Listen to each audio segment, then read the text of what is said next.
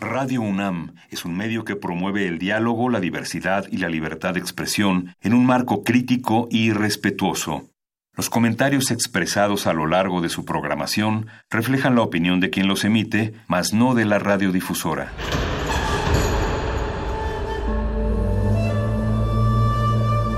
Un templo para la apreciación del ser mediante el sonido.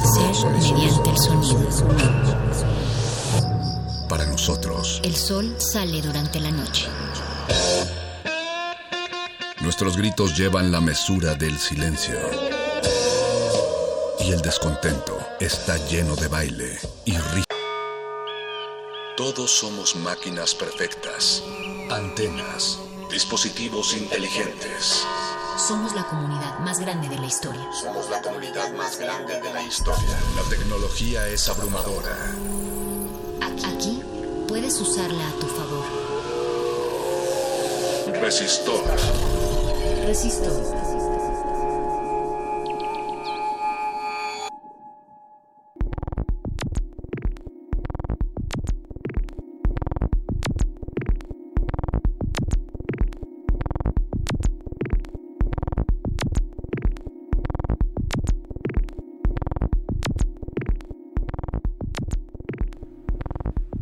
Buenas noches, Resistencia Modulada. Estamos dando inicio a una emisión más esta noche, esta noche de algún día, de algún mes, de algún momento en el espacio. Vamos a iniciar agradeciendo al señor Agustín Mulia que pilotea esta nave que nos lleva a través del espacio gerciano. También un agradecimiento al señor productor Apache Orraspi, quien está también detrás de esta, de esta emisión. Y un agradecimiento a todo el equipo que hace posible que Resistor y Resistencia Modulada lleguen hasta sus oídos. Ya sea que nos estén escuchando en el 96.1 de frecuencia modulada, Radio UNAM, o quizá nos estén escuchando en alguno de nuestros sitios web www.resistenciamodulada.com.mx y www.radio.unam.mx. Quizá nos estén escuchando en el futuro, en nuestro podcast, el cual pueden encontrar en Resistencia, en Radio UNAM, ahí buscan Resistencia Modulada. Y quizá también nos estén escuchando, si están aquí, cerca de Radio UNAM, en Adolfo Prieto número 133, en la colonia El Valle, Vamos a dar inicio a esta emisión en la cual hablaremos sobre, sobre Digital Twins, gemelos digitales, pero vamos, vamos a tener un aperitivo antes de entrar de lleno a este tema y aquí, aquí les va lo siguiente. ¿Tienen ustedes a sus niños en casa y aún no terminan las vacaciones y ya agotaron todas las opciones de lo que hay que hacer de campamentos de verano, de cursos y todo lo demás en este verano? Bueno, pues pues aún, aún le pueden ofrecer más a sus niños y para ello estamos estableciendo, para hablar sobre esto, estamos estableciendo una comunicación vía telefónica con la doctora Sandra Masri, que ella es directora y fundadora de Academics y tiene unas recomendaciones para los padres de familia y también para los niños. Doctora Masri, buenas noches, ¿cómo está? Buenas noches, gracias, ¿cómo están? Muy bien, muy bien, encantados de escucharla y ansiosos de conocer las acciones que tiene para las recomendaciones para promover buenos hábitos en los en los más jóvenes. Pues las vacaciones son un tiempo especial porque podemos convivir más en familia sí. y aprovechar nuestra ciudad, las ciudades en general, los parques y hacer como tiempo de calidad con los niños. Entonces, algunas sugerencias que les puedo dar es, por ejemplo, ir a visitar museos. Sí hay algunos gratuitos. De hecho, tenemos incluso libros digitales que pueden descargar, que son como guías para esos museos. Tenemos uno para el Castillo de Chapultepec, que se llama el Museo de Historia, Museo Nacional de Historia. Pueden este, también visitar el Museo Sumaya, del cual también tenemos libros gratuitos en la tienda de iBooks para que puedan apreciar la obra que hay ahí. Otra actividad interesante que pueden hacer los niños es hacer un huerto en casa un huerto en casa. Sí, es muy divertido y algunos niños nunca han tenido la oportunidad de explorar de dónde viene todo lo que adquieren en el súper. y es una forma de colaborar en familia y pasar un tiempo en contacto con la naturaleza. Otra idea que les puedo dar es cocinar juntos, darles responsabilidades a los niños, que ellos participen en las actividades diarias del hogar, porque eso les hace conscientes de cómo hay que colaborar en la familia y que todos son un equipo. Claro. Eh, es estas estas recomendaciones sabemos que, que tiene algunas más si, si nos las gusta compartir pero las que nos has las que nos ha mencionado hasta ahora doctora Masri eh, podrían ser del cotidiano quiero decir eh, desde luego es una gran ventana de tiempo y una muy buena oportunidad las vacaciones para tener esta interacción y esta cercanía con los con los jóvenes con los infantes pero esto podría convertirse en hábitos que trasciendan a las vacaciones pues sí, y una es un buen momento para comenzar y definitivamente debe de ser lo cotidiano. Claro. Lo malo es que vivimos en una ciudad de ajetreo, de prisas, de exceso de actividades a veces. Entonces a veces las mamás y los papás no tienen el tiempo de como comenzar estos hábitos, pero lo ideal sería que sí se, se lleven a cabo a lo largo de todo el año, en los fines de semana, en los puentes que luego no hay mucho que hacer y nada más están como jugando videojuegos o viendo televisión, que puedan además hacer alguna actividad productiva con las pantallas. Eh. También otra cosa que le digo es que en vez de pelearse con toda la tecnología, la aprovechemos para conocer más, para hacer actividades creativas, en vez de estar viendo series o jugando videojuegos y solo recibiendo información, hacer videos, generar reportajes, hacer algún proyecto de impacto social. Eh, doctora, estos proyectos, bueno, usted es eh, directora de, de Academics, estos, estas recomendaciones están en esta plataforma, ¿cómo pueden nuestros radioescuchas enterarse más al respecto y, y quizá incluso contactarlo a usted? Pues tenemos las redes sociales, arroba Academics México, estamos en Facebook, en Twitter, en Instagram, está nuestro sitio web. Y, nosotros hacemos programas para los colegios en los que los niños aprenden a usar tecnología de una forma creativa y siempre con un programa de valores muy sólido que tiene un impacto social. No solamente hablamos, de, por ejemplo, del cuidado del agua, sino que llevan a cabo acciones que realmente llevan a ahorrar agua, a filtrar agua, a hacer menos basura, a cuidar áreas verdes y también en lo interpersonal, a convivir mejor, a ser tolerantes, respetuosos, todo en acciones, no como sermones, sino como actividades diarias que llevan a cabo en los colegios. ¿Cómo, cómo, ¿Cuáles han sido los resultados? ¿Cómo ha percibido usted el, el impacto de, de estas pláticas en los colegios y, la retroalimentación por parte de, de los padres y de los niños, desde luego? Pues los niños muy felices porque su forma de aprender cambia y siempre es más divertido aprender con manos a la obra que estar escuchando, ver al maestro hacer, sino hacer uno mismo. Y por otro lado, los padres de familia, cuando ven así a sus hijos de desenvolverse y que llegan con novedades a la casa y que saben hacer cosas que ni siquiera se imaginaban que era posible hacer, pues claro que se entusiasman mucho. La mayoría de los padres hoy en día son millennials, no quieren ver a sus hijos en una escuela que se parece a la que iba a su abuelita, quieren ver un cambio en la educación que le dé a sus hijos las herramientas que necesitan para el futuro. Y eso es lo que justo nosotros le ayudamos a la escuela a lograr, esa educación para la vida con las herramientas que necesitan desarrollar los niños para enfrentar a los retos que vienen. ¿Dónde puede repetirnos, por favor, el sitio web de, de Academics? Claro, es arroba Academics México y es, tenemos también www.academics.mx.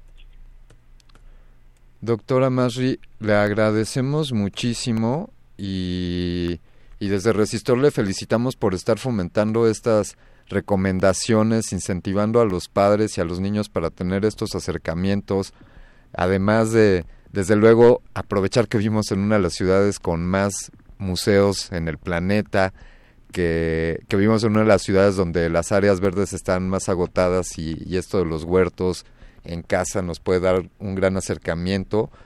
y en general felicitarla por todo lo que están haciendo con Academics. Pues muchísimas gracias, al contrario, el, gusto es mío y le agradecemos que nos comparta su espacio para poder hablar con su público y compartir lo que estamos haciendo. Aquí las puertas abiertas y esperamos volver a hablar muy pronto.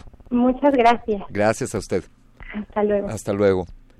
Ya lo escucharon, queridos resistores, recomendaciones para para acercarse a sus hijos en estas vacaciones, aléjenlos menos pantallas y más áreas verdes, menos pantallas y más museos, menos celulares y más cocinar en casa, menos televisión y más actividades al aire libre, menos enajenación y más radio UNAM y más resistencia modulada.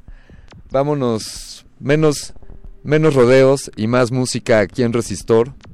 Vamos a escuchar a continuación Aquí estoy tocando base con el señor productor, me dice que todo está en orden para poner a continuación de del señor Richard David James. Él, es nacido en 1971, es un músico, productor, eh, DJ y compositor de música electrónica.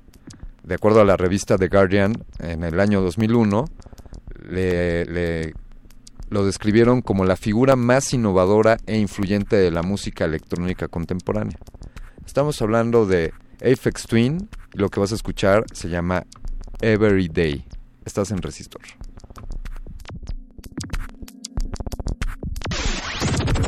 Resistor. Resistor.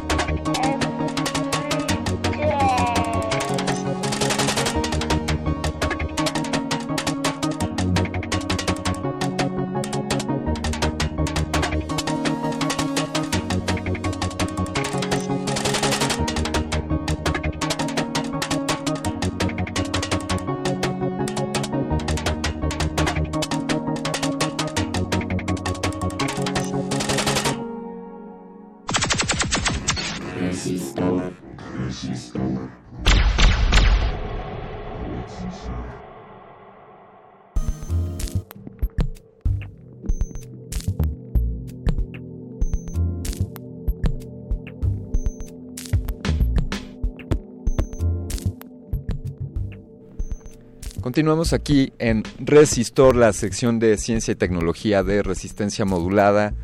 Síganos en, nuestras redes sociales, arroba R modulada en Twitter, Facebook Resistencia Modulada. Mi Twitter personal es Mindframe3D. Ahí si me quieren echar mensajitos son bienvenidos. Y esta noche, pues siempre la tecnología está acompañando a este resistor. Ya hablamos de algunas recomendaciones para acercarnos con los más jóvenes, para platicarles que el mundo no sale solamente de sus pantallas y que los alimentos no provienen únicamente del súper. Antes de llegar ahí estuvieron en otro lugar. Y ahora, en esta cultura digital, en esta labor de alfabetización de la tecnología y de, y de las tendencias, desde luego, si ustedes son nacidos escuchas de Resistor, conocerán la idea del blockchain, que es esta metodología gracias a la cual podemos hacer transferencias de, criptomonedas. Bitcoin es una de ellas, la más, la más famosa. Y he de platicarles que recientemente, el, día de ayer de hecho, sucedió un, una reunión del equipo de Blockchain Land y también Bitcoin Embassy Bar. Entonces estos dos proyectos tuvieron ayer una reunión y estuvieron platicando sobre qué es lo que está por venir y cuáles son las tendencias también en este tipo de criptomonedas. Pero para hablar al respecto, hemos, hemos establecido una comunicación con el director de Blockchain Land en Talent Land, evento que ya también ustedes conocen si es que escuchan Resistor. Para ello tenemos en la línea a José Rodríguez. ¿Cómo estás, José? Buenas noches. Hola, muy bien. Muchas gracias por la invitación. Gracias a ti por atendernos la llamada. Sabemos que andas muy ocupado y, y, y muy movido con todas estas transferencias de criptomoneda y monedas digitales. Platícanos ¿Qué, ¿Qué, fue lo que sucedió ayer? ¿Cuál fue la intención de esta reunión que tuvieron entre Blockchain Land y Bitcoin Embassy Bar? Sí, claro. Bueno, para empezar, digo, Blockchain Land es una de las tierras temáticas dentro de Talent Land. Sí. En esta tierra temática es una de las nueve que existen, aparte del escenario principal.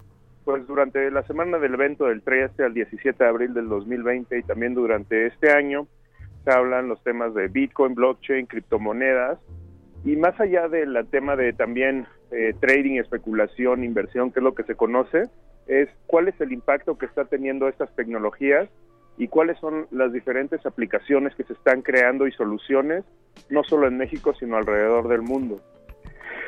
Entonces, eh, parte de eso es hacer y presentar cuáles son las empresas y cuáles son algunos de los speakers que van a estar el año que entra sí. y cuáles son los primeros aliados que tenemos para que participen dentro del evento. Muy bien, es como estar calentando motores para, para invitar al público al evento del próximo año.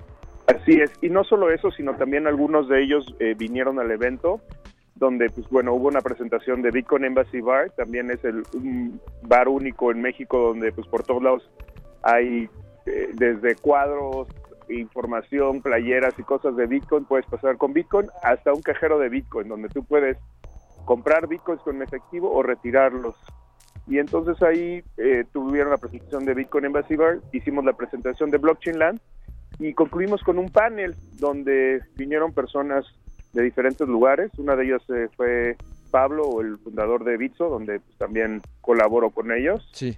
Y eh, Ernesto Contreras de Dash, que él viene de Venezuela, y Roselo López de Stratum, que vino de Brasil para el evento.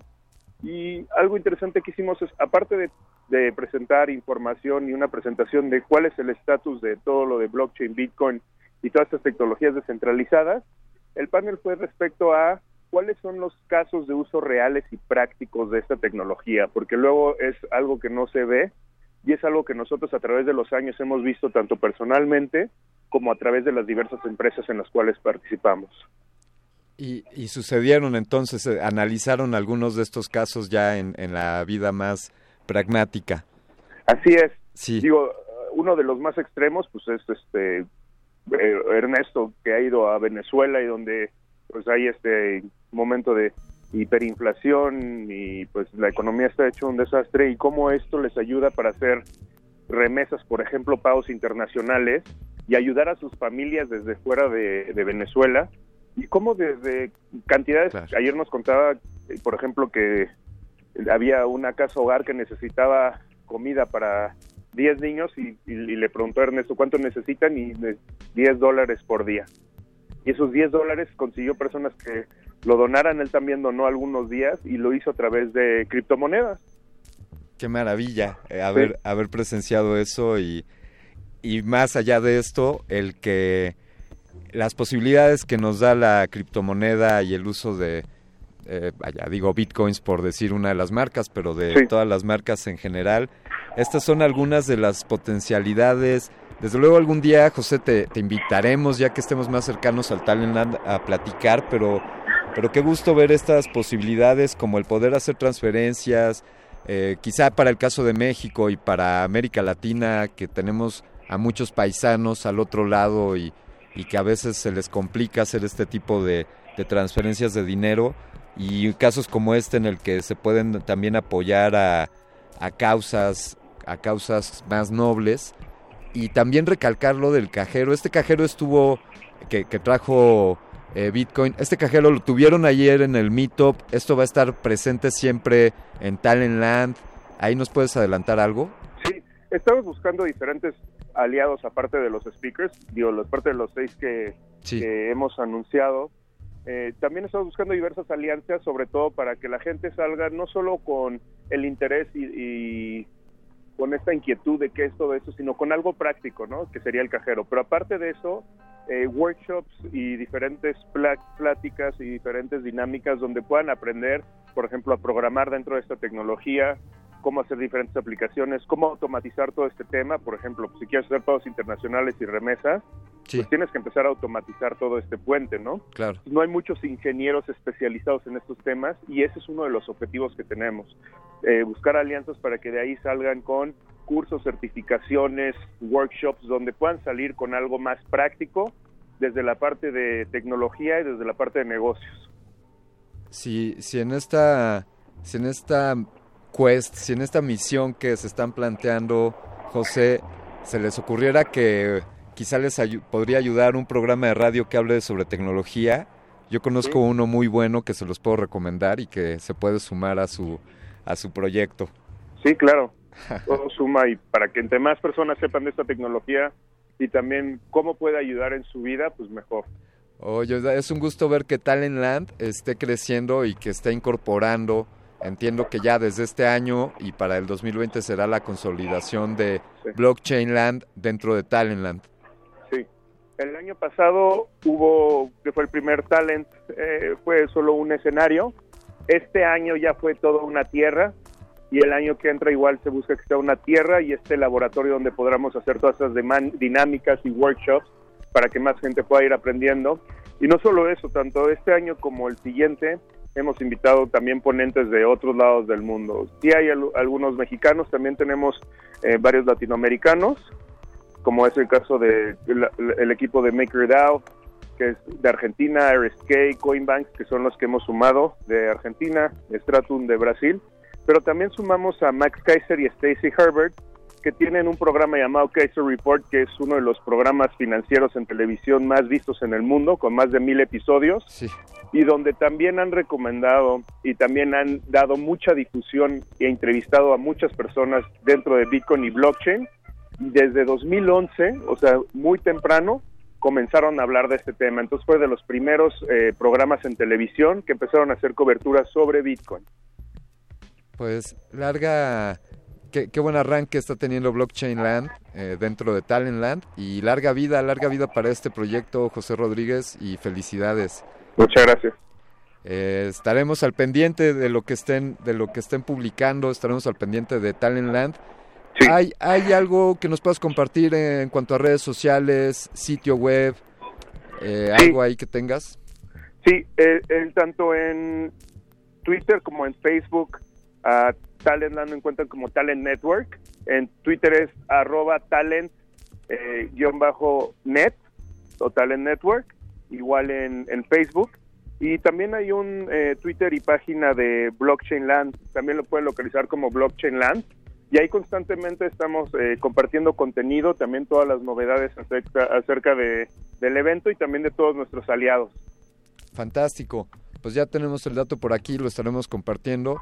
Y de nuevo una felicitación, un abrazo José. Y saludos a Pablo, por favor. Sí, claro.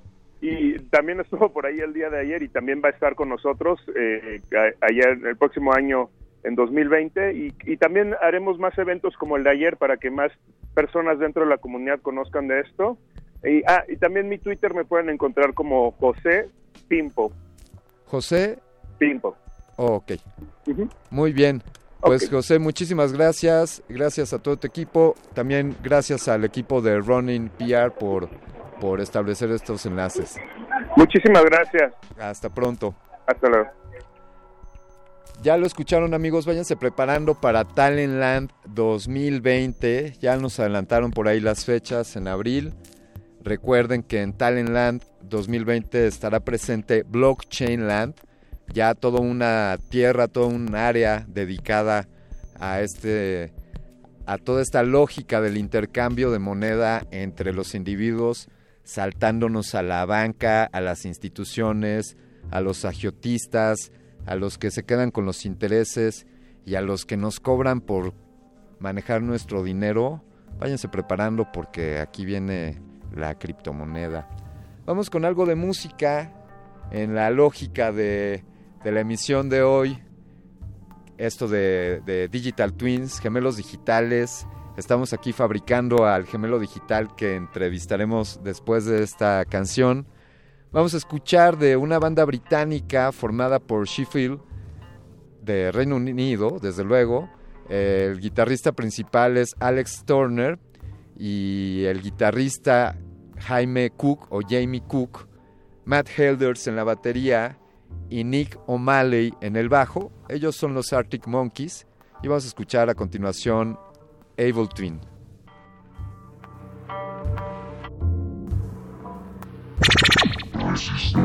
伝説だ。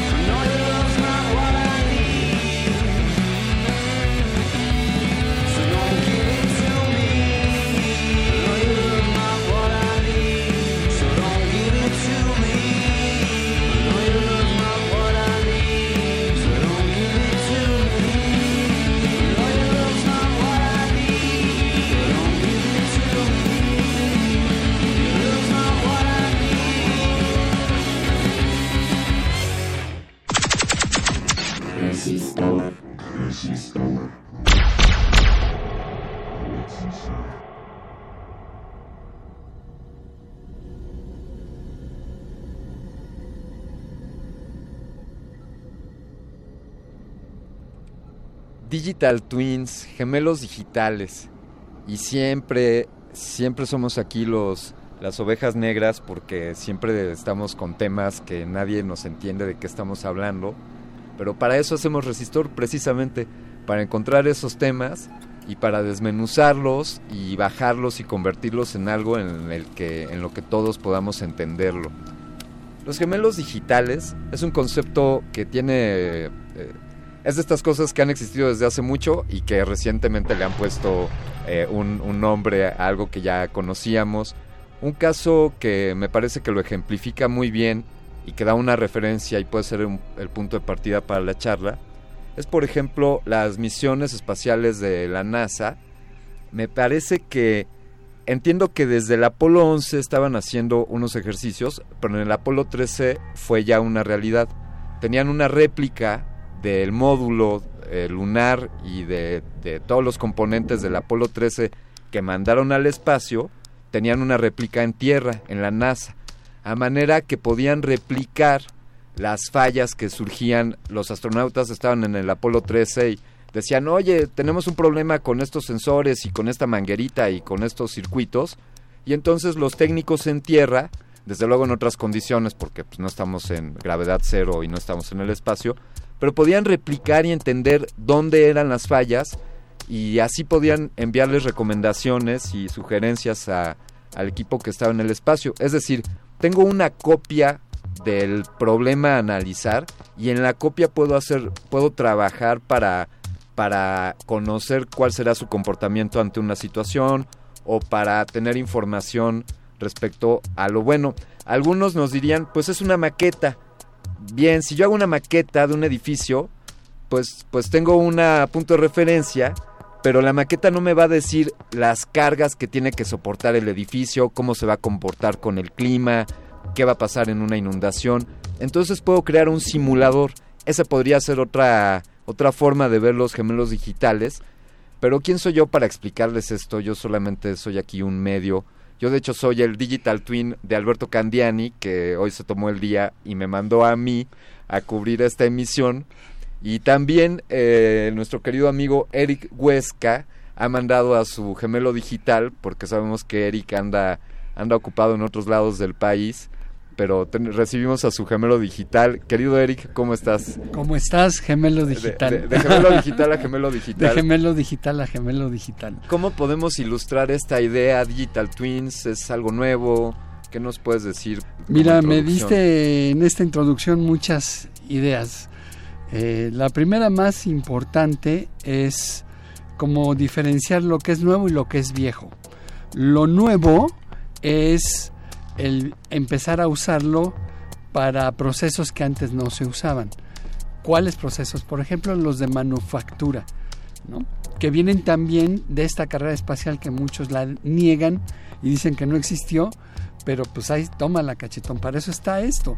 O sea, la carrera espacial hace que tengamos computadoras, que tengamos gemelos digitales, velcros, pegamentos, una serie de cosas que por desgracia acabó porque si no tendríamos otro avance tecnológico. Ah, Además, Eh, creo ¿no? que ese, ese lo vamos a apuntar, Eric, como para dedicarle un resistor a qué Ah, no, avances claro. han salido de. Ah, claro, de la pero digamos, espacial. vamos a ir rápido Sí. en el sentido que CAD-CAM, eh, desde que las computadoras están ya más en relación con el ser humano, digamos, principios de los 60, se inventa CAD-CAM, ¿no? En, en, en Estados Unidos, o sea, el modelado ah, de- Eh, sí, diseño asistido, asistido por por computadora. y entonces y le llamo modelado porque es un modelado 3 2D en ese momento ahora 3D Sí. y por ejemplo en construcción hay normas ahora software como BIM o este tipo de cosas que me permiten modelar todo un edificio como bien lo dijiste pero además simular cómo se va a comportar con vientos, con huracanes, con sismos, muy importante para la Ciudad de México, por ejemplo, o para el país en los huracanes, este, ese tipo de cosas permiten de entrada reducir costos. El nombre del juego siempre al usar una computadora es reducir un costo de algo. Entonces, reducir costos en manufactura. En construcción es reducir costos de, eh, pues, métele una trave manito aquí, pues, porque dijo el ingeniero y no estaba el arquitecto, y entonces llegaron y la pusieron, y ya no pudieron poner instalaciones, ya no pudieron poner una serie de cosas que luego empezamos a ver esas cosas bonitas como curvas en los aires acondicionados y todo eso. Sí. Justo un digital twin de un edificio lo que hace es tener el modelo y si se hace cambios, poderlos ver en 3D, incluso en realidad extendida. Claro. Eh, eh, como realidad virtual. Como una... Eh, Eric, pero ahí me gustaría, porque, vaya, hacemos nuestro modelo en 3D con Ajá. un Computer Assisted Design Software, ¿no? Ajá. Eh, como AutoCAD o 3D Max o Maya o el que sea. Sí. Pero hay un ingrediente más que es la, lo, las condiciones. Una cosa es que yo tenga el modelo, pero los softwares para Digital Twins tienen la capacidad de... de modelar, sí. De modelar y de poder ver qué pasa con ese modelo, Sí, sí. ¿no? Entienden de física, Entienden de de, gravedad. física, de gravedad, de sismos, de propagación de calor, propagación de ondas, por ejemplo. Sí. Por decir, no ponerme muy técnico. Pero voy a tomar un ejemplo muy sencillo. El japonés que se, acosa- que se casó con su holograma, Sí. ¿no? O sea, al final del día, está eh, como tiene problemas de relación con las mujeres, pues se casó con su holograma. Sí. Y, y, y, y hay hasta reseñas de la boda, ¿no? Que lleva la cajita del holograma, que no es más que la representación de un ser que no existe, ¿no? Igual el Digital Twin, en otra de las facetas, es la representación de un edificio o de la pieza de un avión, para que no pase lo de los Boeing Claro. eh, 737, ¿no? Sí. Que los modificaron como Frankenstein y por eso están cayendo como palomitas. De- llega, estaremos ya, quizá tú lo sepas, en el que este sea ya un requerimiento, por ejemplo, para la aviación o para la arquitectura, que tu Yo modelo creo que haya tiene pasado. que ser. Ajá, Tiene que ser, todavía no, sí. pero justo va encaminado a esto, a ser más seguros, a estar más, eh, digamos, entendidos de que lo que se pasa para decir rápido cuando hablé de costos es, cuando hablé de este problema de la trave, muy simple y muy bobo, pues eso tiene un costo físico y de tiempo y de materiales y de todo ya en la construcción. Sí. Cuando esto lo desplazas al modo de planeación, es decir, tengo mi modelo 3D del edificio, pero todavía no he construido ni un solo ladrillo, ni he dejado un gramo de mezcla, puedo hacer los cambios que quiera Claro. y puedo ver cómo se va a comportar y hago los cambios y entonces a lo mejor el retraso es en el momento de planeación, pero a la hora que construyo ya se vuelve una construcción justo en tiempo, que además es donde va toda la modificación, porque hay dos elementos del- de nuestro quehacer humano que no se han modificado desde hace 5.000 años, Ajá. la construcción y el campo. Sí. Punto. Eso seguimos haciéndolos con fuerza bruta humana. Pero justo si pegamos digital twins y luego le metemos impresoras 3D de concreto y no sé qué, pues a lo mejor ya no estamos 10.000 alba- albañiles para levantar una torre. Claro. La Claro, van a claro. levantar otras cosas. Sí. ¿no? Incluso esto, esto también puede caer dentro del ámbito del Digital Twin. Ya pasé mi maqueta por estas pruebas de sismos, de vientos, y ahora puedo también eh, simular, es la, el término que buscaba, simular el proceso de construcción dentro del Digital Twin. Igual y simular la carga humana ya. ¿Qué Ajá. le va a pasar al edificio cuando esté totalmente lleno, cuando tenga un huracán y tenga todos los huéspedes? Sí. Y, y entonces ahí viene la, otra parte de Digital Twins. Lo que vamos a copiar para que esos ambientes estén bien. Eso, esa parte de Internet de los objetos, de copia de Ajá. ciertas cosas que necesitamos. Como yo necesito mi propio equipo de sonido, pero nada más tengo uno y está en mi casa. Y estoy en el hotel y no voy a tener esa cosa horrible, esas bocinas horribles del hotel. Sí. Quiero una máquina, un digital twin de mi equipo. Ok. Ajá. Quiero que se virtualice mi equipo, el que yo le invertí miles de centavos de dólar, ¿no? Sí. en él, Sí. ¿no? O cosas de ese estilo. Pero la más interesante, por, y estoy yendo rápido por los tiempos, es la que se avecina, hablando de Digital Twin, como una copia de ser humano. A ver, ya, ya llegamos ahí. Una copia de ser humano. O sea, pasé rápido por todas para ir a este que es donde está más el, el- el- el asunto. A ver, hacíamos la broma al inicio. Voy a aclarar que es una broma porque sí, somos Eric Huesca y Alberto Candiani los, los originales. No, Eh, ya son twins. eh, esa es una pregunta que nos podríamos ir varios resistores para, para esclarecerla, pero ¿de qué es lo que estamos hablando aquí, Eric? ¿De, de un clon, un clon biológico o de un digital twin? Por ahí me preguntaban fuera del aire, ¿es esta cosa con la que pueden, eh, suplantación de identidad podría caer en el término de digital twins? Yo creo que tiene como mucho, o sea, cuando vemos tecnología nueva siempre le buscamos todos los pies al gato, contra, en contra de y a favor de. Eh, no, un clon, como clon, tendrá a partir del momento en que lo hagamos libertad y voluntad propia. Sí. ¿no? ¿Recuerdan esa serie canadiense de una chica que es- son como 100 clones iguales?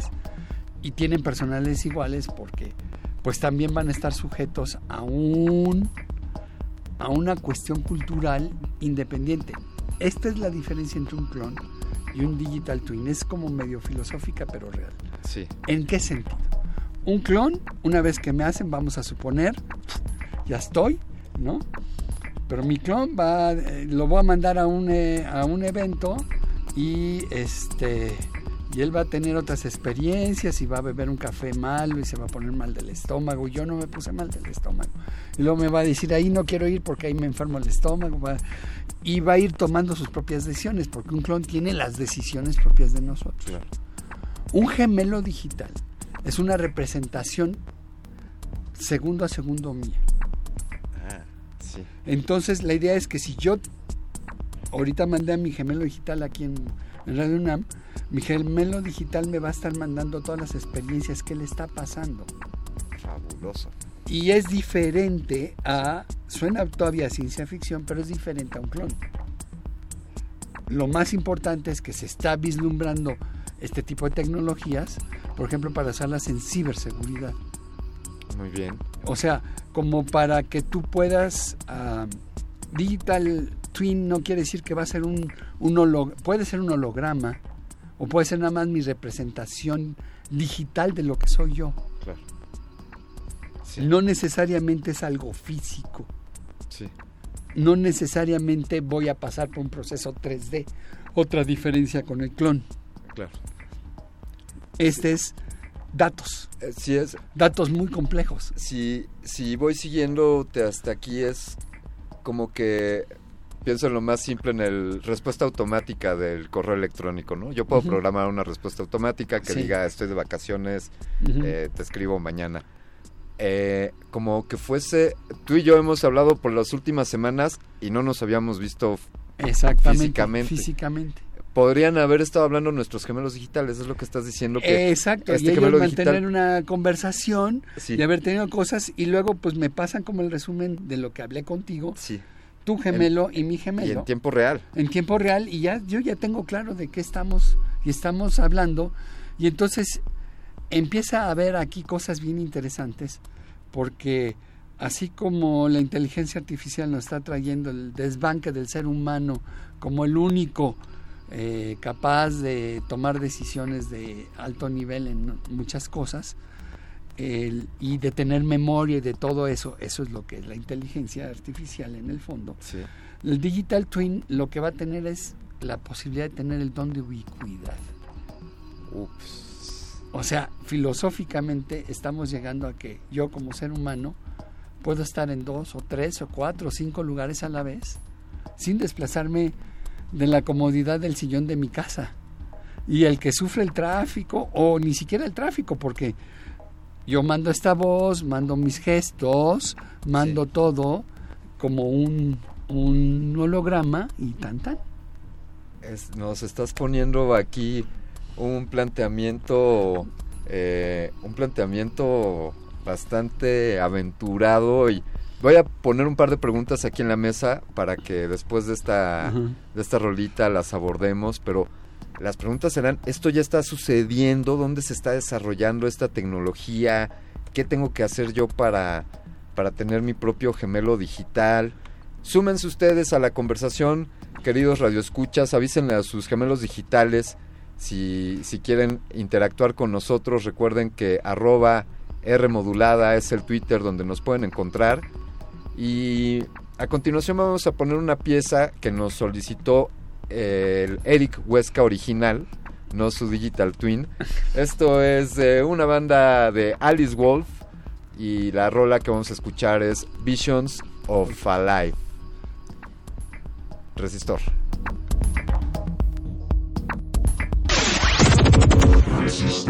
Visions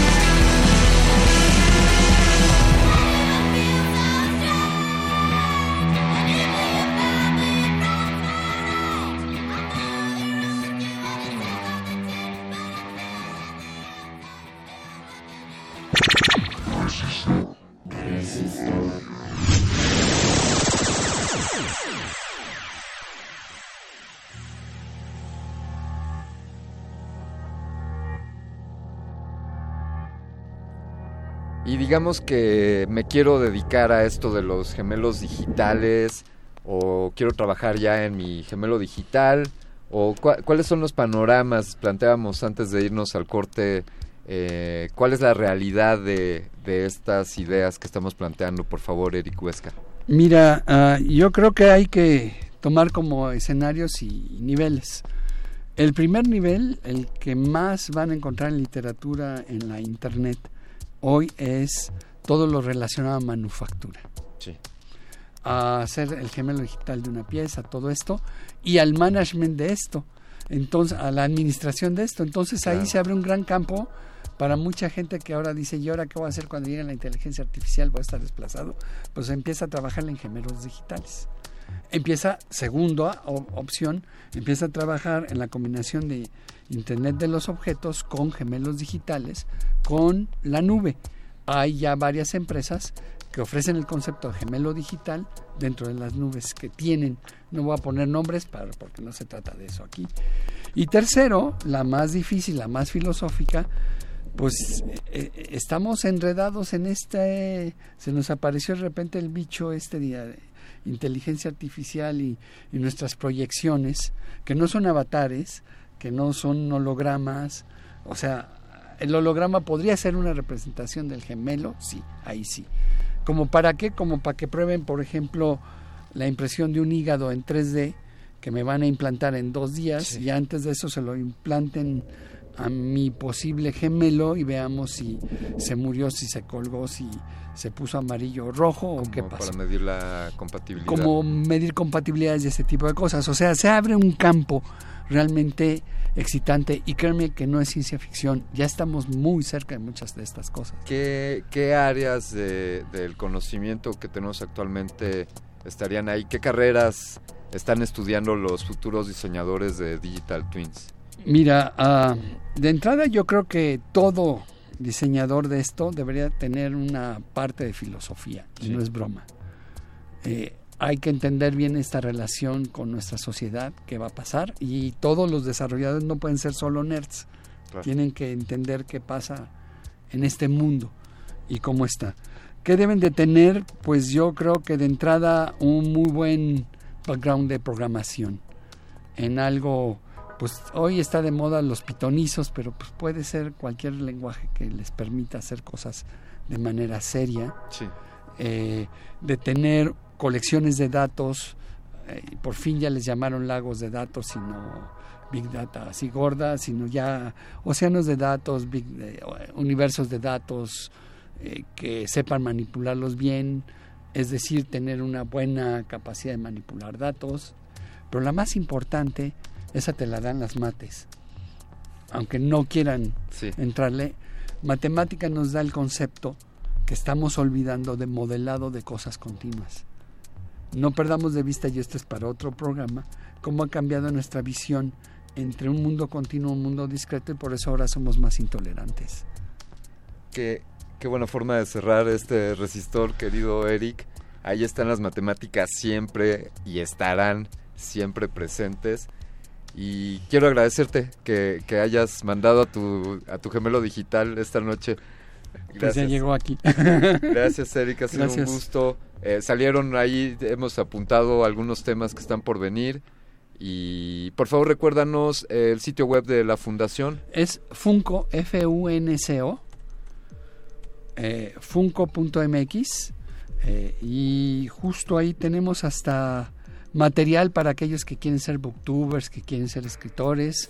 Se bajan el material y ya les da una guía para que vayan caminando un poquito más en este trayecto. Felicidades, felicidades siempre por compartir. Eric Huesca, presidente de la Fundación para el Conocimiento y la Cultura Digital.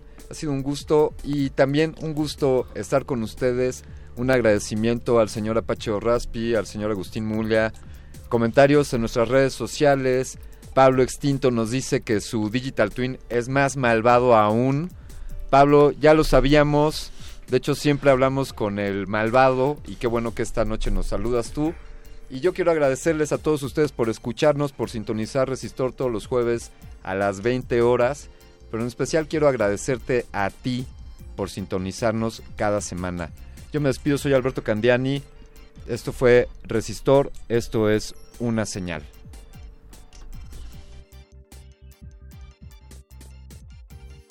Vamos a poner Twin Peaks.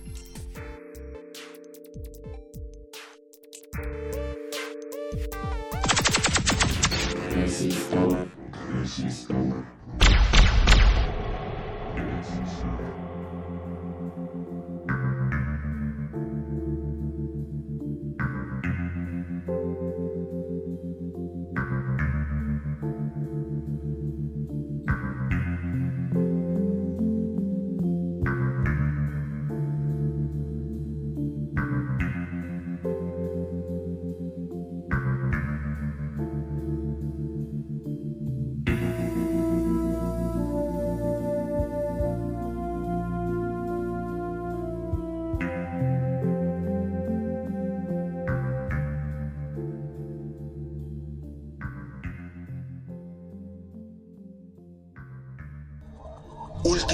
del día.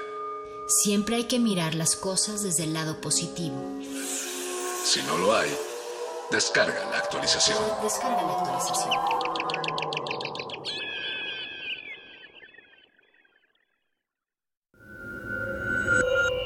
Escuchas 96.1 de FM. XEUN. Radio. Transmitiendo desde Adolfo Prieto 133, Colonia del Valle, en la Ciudad de México. Radio UNAM. Experiencia sonora.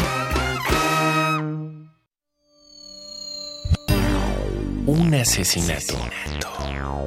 Una búsqueda de excusas, mentiras y dilemas para encontrar al culpable.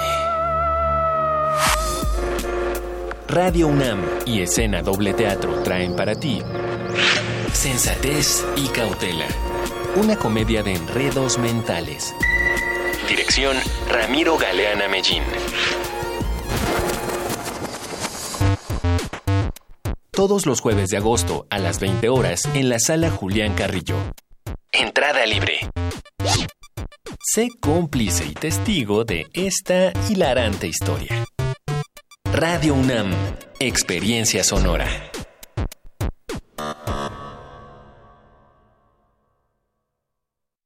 No esperes a que llegue la tormenta. Prepárate. Ubique el refugio temporal más cercano y si hay alerta, trasládate allí. Prepara tu mochila de emergencia con documentos importantes, alimento, radio, pilas y linterna. Llévala contigo. Recuerda, por la fuerza del viento, un ciclón puede ser depresión tropical, tormenta tropical o huracán. Sigue las recomendaciones y mantente a salvo. Comisión Nacional del Agua. Gobierno de México.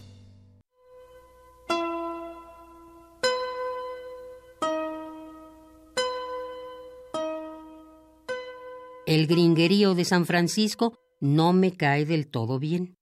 Son una gente muy sosa y todos tienen cara de bizcochos crudos, sobre todo las viejas. Frida Kahlo.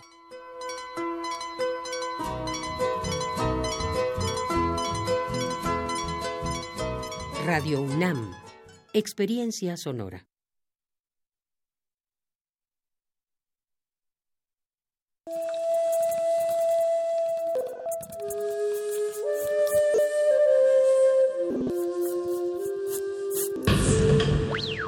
La música emergente es como el silencio. Silencio. Presente a nuestro alrededor. Pero audible solo para quienes tienen disposición de escuchar. Como todos, en este campo de cultivo. Cultivo de hercios.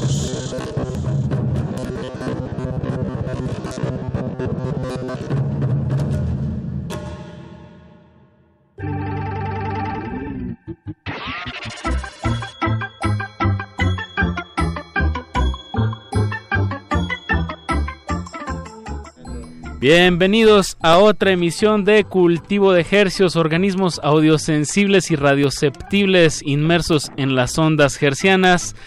Ya comienza otra emisión de Cultivo de Hercios. Este es su invernadero musical aquí en Resistencia Modulada que se atomiza y transmite todos los lunes y jueves a las 9 de la noche en compañía de ustedes que pues, nos lo permiten y en compañía de música recién cultivada que hacemos llegar hasta sus oídos. Por la frecuencia del 96.1 de FM XEUN Radio UNAM transmitiendo en vivo eh, a través de, de nuestro de nuestra antena con 100.000 watts de potencia aquí en el Valle de México. ¿Y a dónde más llegamos, Paco de Pablo? Llegamos en realidad a todo el mundo a través de nuestro portal www.resistenciamodulada.com y, a- y esa antena en- allá en el Ajusco en realidad está llegando a, pues, a toda la galaxia. ¿Tú crees? Sí, bueno, pues las ondas de radio ahí seguirán viajando. O sea, lo que transmitimos la semana pasada igual y anda... Sigue viajando, ahí por la luna. Tal vez ya llegó a la luna. ¿Tal vez? Sí, no, la verdad no sé qué tan... Es, es muy larga la distancia y no desconozco velocidades y, y- y tiempos. Sí, se me escapa. Los Pero me gusta pensar que sí. Los que todavía me cautivan más y, y los de onda corta.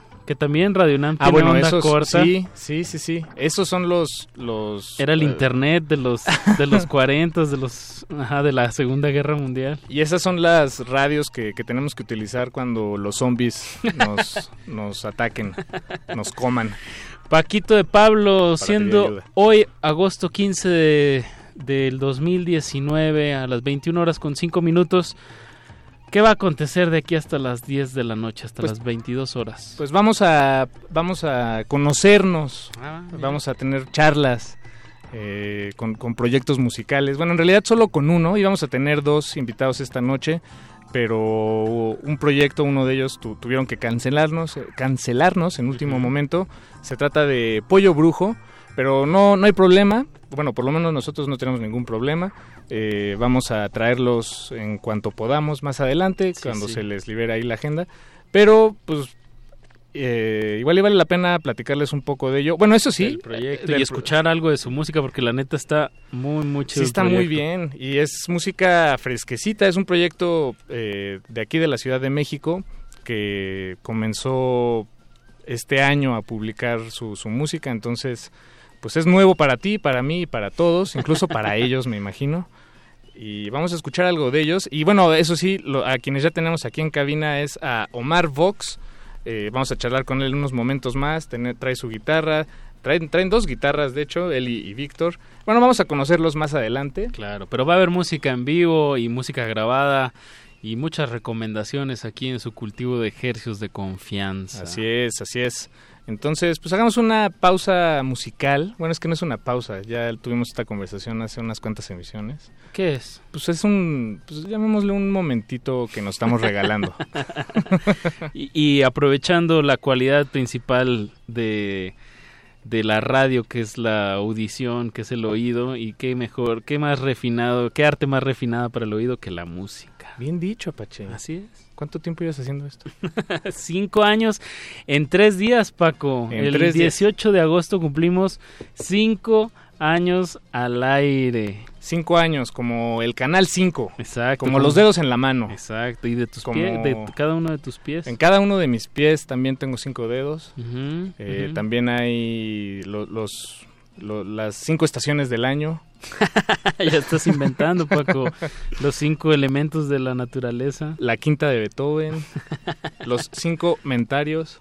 Ándale. ¿Eh? ¿Qué tal? Wow. No, bueno, vengo preparado. Bien. Este, sí, ¿Cómo lo vamos- años. A mañana lo vamos a celebrar. Mañana De 10 a 12 de, de la noche. vamos a tener una eh, transmisión, una emisión extendida. Exacto. Y como regalo para nosotros, que nos estamos regalando a nosotros y para la audiencia, así esperamos que, que lo tomen. Un buscapiés de dos horas. Usted, usted la pide y nosotros se la ponemos. Así es, vamos a tener invitados, van a estar aquí toda la familia resistente, también la de familia primer, UNAM. de primer movimiento. Y, y pues ustedes que nos, nos estén escuchando, nos escuchen mañana, pues les vamos a poner las, las, las músicas, Las las, canciones, las músicas que nos pidan y eh, vamos a estar ahí platicando, recordando. eh, y disfrutando la magia radiofónica. Entonces, bueno, gracias por acompañarnos todos estos años y gracias por acompañarnos mañana. De una vez les agradecemos. Bien, pues escuchamos Apoyo Brujo, esta banda nuevecita que no pudo venir esta noche, pero están presentes con esta canción que se llama, Paco. Municipalidad. Vamos a escuchar. De verdad, pónganle, pónganle oído. Cultivo de ejercios.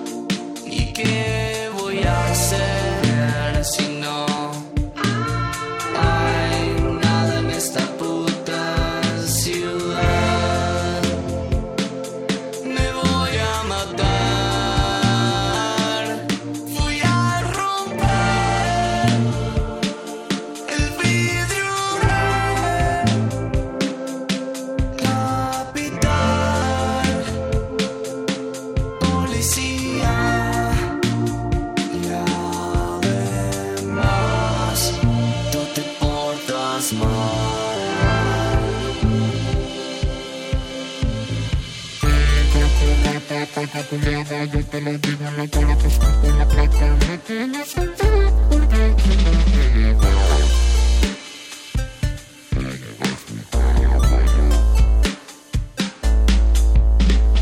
Y no te doy cabida porque ya no serás un bruto policía. Y además eres surtida.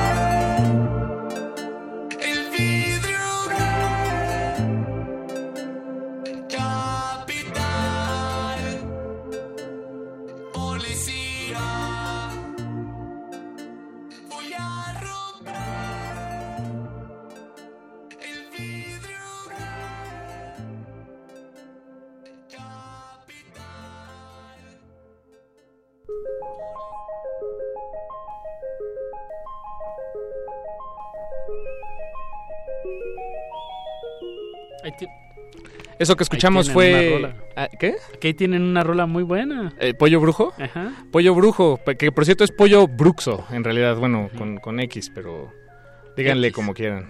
X. Pollo bruxo. Pollo bruxo de la Ciudad de México, lo que escuchamos se llama Municipálida. Y pues todas las canciones son más o menos así, muy lentas, eh, medio... ¿Cómo decirle?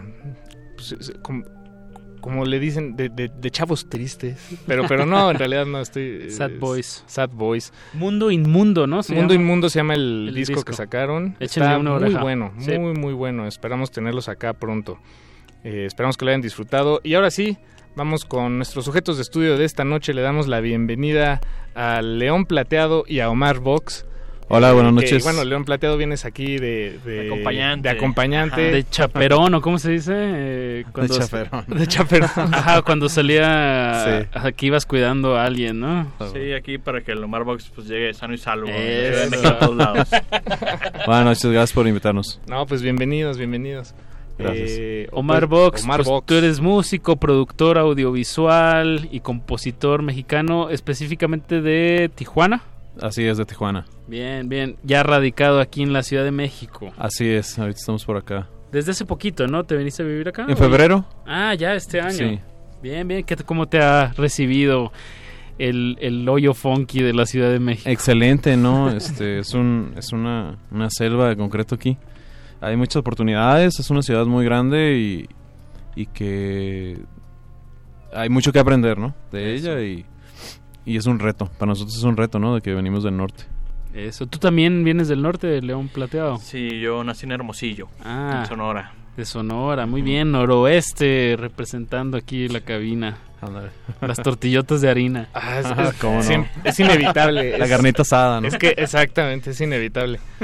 Y además ahorita como que ha estado muy en la boca de todos el taco. Digo, eso siempre ha estado en la boca de todos, es donde debe Es estar. donde debe estar. Donde debe estar. Y en la pero- sartén. Y en la sartén también. Y en el, y en el platito o en la servilleta, de paso.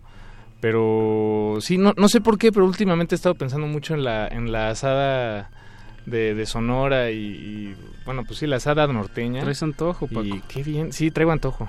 Pero es, es muy buena, aguacatito, ¿no? felicidades. Sí, no, gracias. Felicidades. ¿Se va a asar o no se va a asar? Se va a asar. Está buena. Sí, muy rica. Y también en, Tijuana hay muy buena comida. Sí, claro, más mariscos, ¿no? Claro. Quesadillas de marlin, los taquitos de Dios, ya me dio hambre. pon- hay que cambiar el tema. Sí, exacto. Cultivo de Cultivo carnes. de antojos. Omar Vox, eh, cuéntanos, eh, tu primer material salió en el 2016. Así es. Se diría, eh, podrías decir que ahí empezó como tal Omar Vox o que nos puedes, que, que, o sea, una- un proyecto empieza cuando saca su primer material o tú dónde dices que empieza. Pues ya tenía tiempo tocando, como desde el 2010.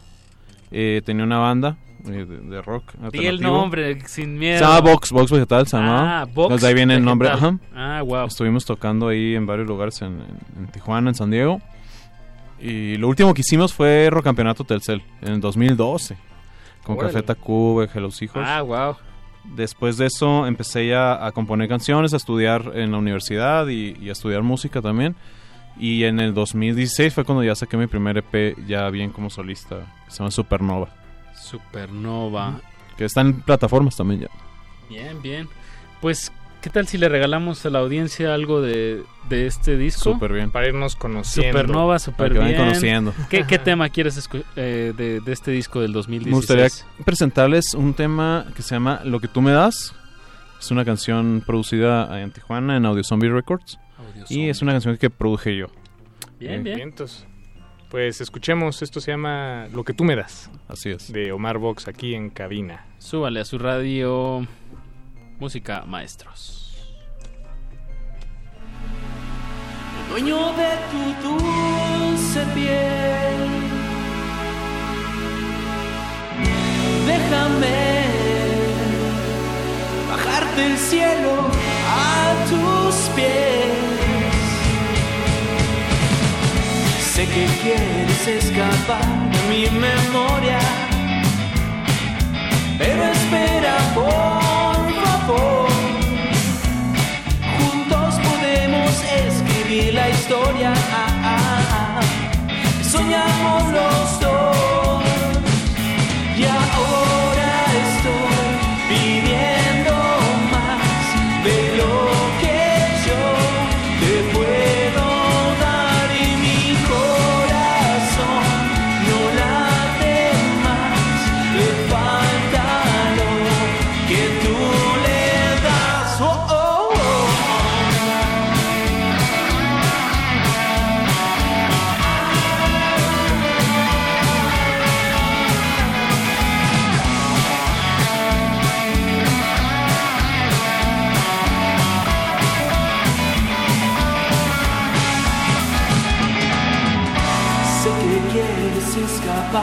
Mi memoria. Pero espera, por favor. Juntos podemos escribir la historia que soñamos los dos.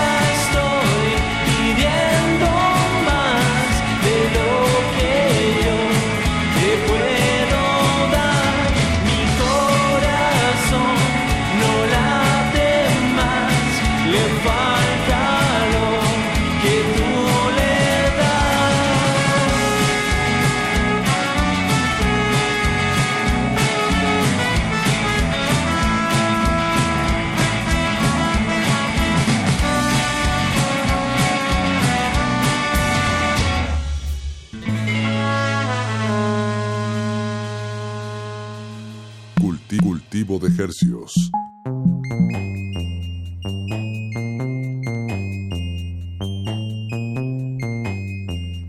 Lo que tú me das es lo que escuchamos y nos lo dio Omar Vox aquí en cabina, nuestro invitado esta noche.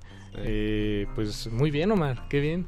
Muchas ¿Qué- gracias. de- este, me estaba preguntando a ver si, si podemos descifrar de dónde viene este sonido que tú nos traes. Entonces se me ocurría preguntar, empezar preguntándote por, por qué, qué recuerdos tienes de, de la música que estabas escuchando allá en Baja California, este, pues antes de, de aventarte a hacer tus propias canciones. O sea, como, como las- lo que influenció. ¿te refieres? Pues sí, o, o tal vez no influenció, pero lo, ajá, lo que te rodeaba, el campo de cultivo. En ese tiempo, cuando hice ese, ese disco, eh, bueno, yo venía, para empezar, venía saliendo de una relación, ¿no? Entonces, este, me puso, eso ayuda mucho, ¿no?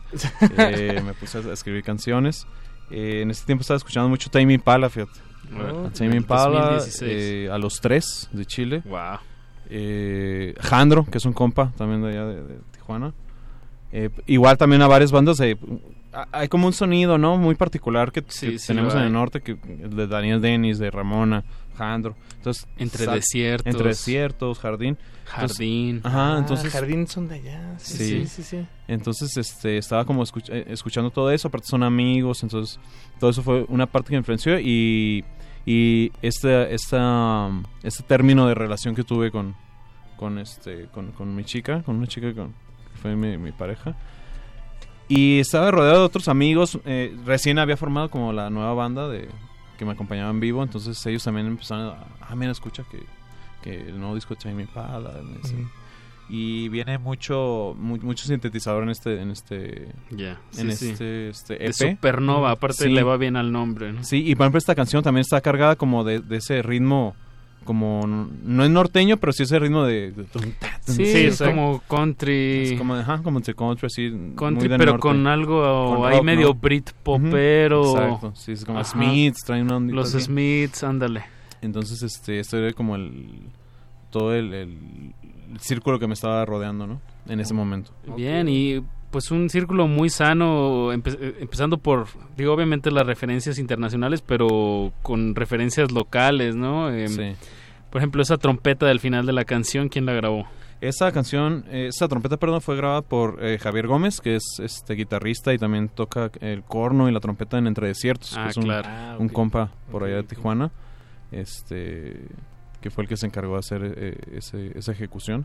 Son arreglos que, que hicimos ahí entre los dos y, y se, que quedó muy padre. A mí me gustaba mucho porque quería experimentar mucho con, con un instrumento de viento, ¿no?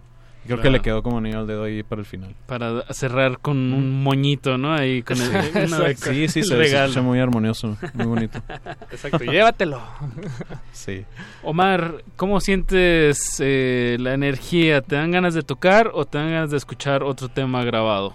A mí me gustaría tocar una rola. Esa Traemos aquí es las la guitarras. actitud. Sí, de una vez. Pues vete preparando. A mí me encanta que esta radio en vivo tenga todavía ese betuncito de, de música en vivo. Y, o, ¿Cómo lo dirías tú? No, sí, me encanta. Esta, esta noche hay mucha analogía eh, alimentaria, sí. Exacto, y tenemos hambre, se me hace Paquito. Sí, Hoy- la verdad, sí. hubo galletas aquí en Radio Unam. y Ni pues, café ni vasitos.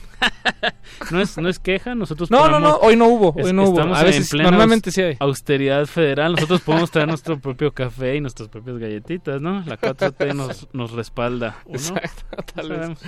Bueno, pues eh, tenemos aquí a Omar Vox ya preparado eh, en compañía de León Plateado. Eh, pues las frecuencias son todas suyas. ¿Qué van a interpretar? Voy a tocar una canción nueva eh, que va a venir dentro del siguiente EP, que más tarde vamos a estar hablando de eso también. Bien. Que se llama eh, Las Flores. Perfecto. Música, maestros.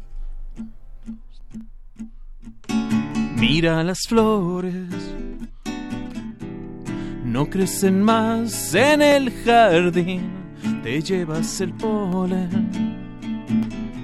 Miles de kilómetros de mí, quisiera decirte que aún no es tan tarde para ti y rescatar momentos que aún no llegan. Y si esta es la última vez que yo te podría ver, quédate al amanecer. Las estrellas se ven bien. La, la, la.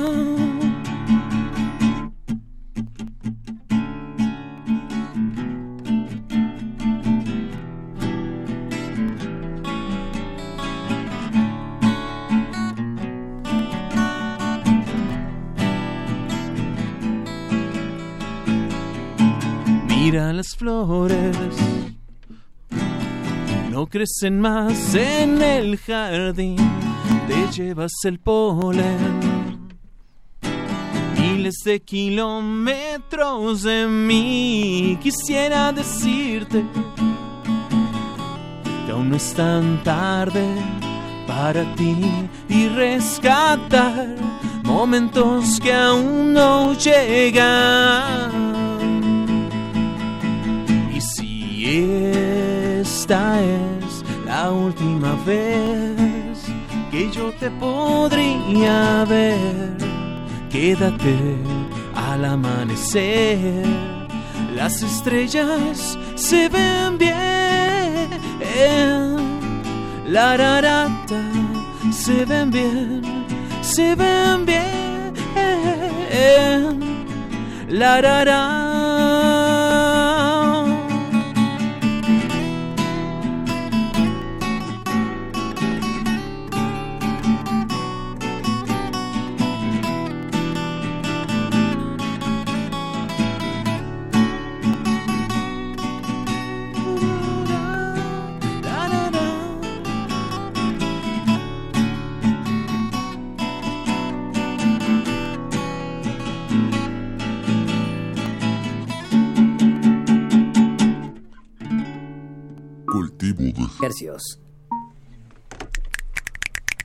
Bravísimo. Estos son nuestros aplausos radiofónicos. Amables con sus oídos.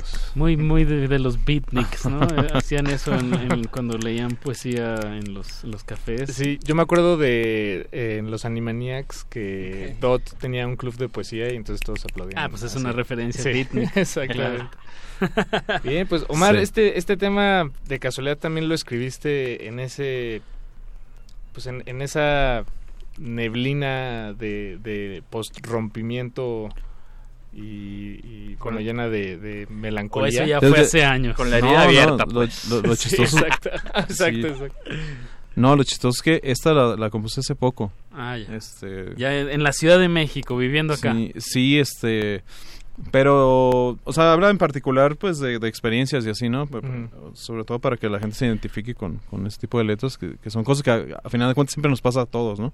Todos tenemos como, como un amor perdido, o una relación que terminamos mal, o una declaración de amor hacia una persona, ¿no? Y te interesa, sí, pues es, es interesante cómo eso eh, para, para muchas personas como que sirve como combustible, ¿no? Sí. Este, para la por un lado para la creatividad y por otro lado para no volverse loco y, y ponerse a hacer algo. Y Sí, sí, sí. llenar ese espacio. Y es una forma como de sanar también, ¿no? Yo lo utilizo mucho la música, me, me ha ayudado mucho a, a poder superar varias etapas de la vida, ¿no? Cotidianidad y deseo y sanación. Sí. ¿Qué, qué más podríamos incluir aquí a la, a la mezcla de pues de influencias de, de Omar Box? Pues me gusta mucho el cine. O sea, soy un amante del cine también. eh, de la fotografía, de todas las artes visuales. Entonces, de, de cierta manera, eso también influye en el arte, por ejemplo, de, los singles que salen, de la tapa del Supernova, que es una ilustración también que hice yo, eh, junto con un amigo. Y qué, qué- qué creo que- cañón que los proyectos artísticos, no digamos solamente musicales, en, en esta época pues de la digitalización y de la multitasking, que, que hay que vestirlo desde todos los ángulos, ¿no? Hay que saberle, como que antes se hacía entre varias mentes y ahorita es como una sola persona se tiene que encargar de, de muchas cosas, ¿no? De la imagen, Claro. de los videos. De... Y más cuando eres independiente, ¿no? Que es Exacto. un artista independiente. Por suerte, por ejemplo, yo estudié comunicación Ah, en Tijuana, entonces eh, eso me ha ayudado mucho y me facilita las cosas, ¿no? De hacer un diseño, de poder grabar incluso. Eh, entonces es como más rápido el proceso, ¿no? Y Sí, también te- te, ahorras un poco de, de- de- económicamente, ¿no? Sí, de, de lana. Sí, sí, sí. sí. Sí, pues tienes todas esas herramientas, eh, claro, ahí, la- ahí están. Eh, eh, pues escuchemos más, más música en vivo. Pues si ¿Sí? ustedes ya yo si quieren dar otra otra cancioncita aprovechando el Sí. calor de, de la bohemia, de las guitarras, eh, ¿qué les gustaría tocar?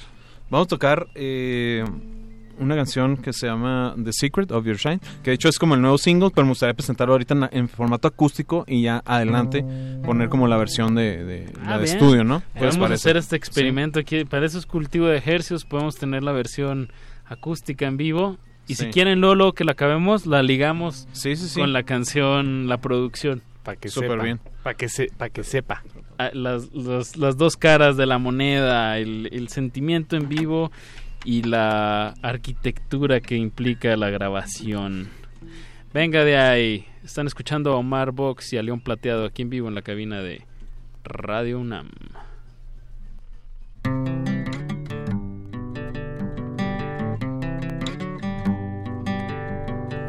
When I see the sun, the rain is disappears. Made you think of you in the shape of your skin. I see you in my dreams. I did feel inside. I never let me go. Let's go to another land. Elena, tell me who you are. What is the secret of your shine? When I see the stars, I can feel your love.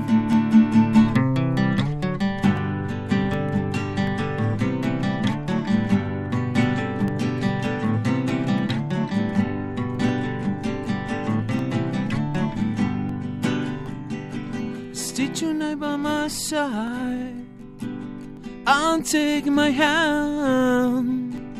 Run against the world. Don't let me down.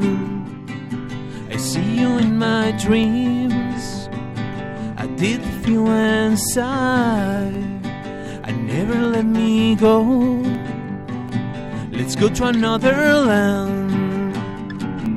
Elena, tell me who you are. What is the secret of your shine? When I see the stars, I can feel your love. When I see the stars, I can feel your love. I can feel your love. I can feel your love. I can feel your love. Oh. Cul- cul- cul- Cultivo de ejercicios.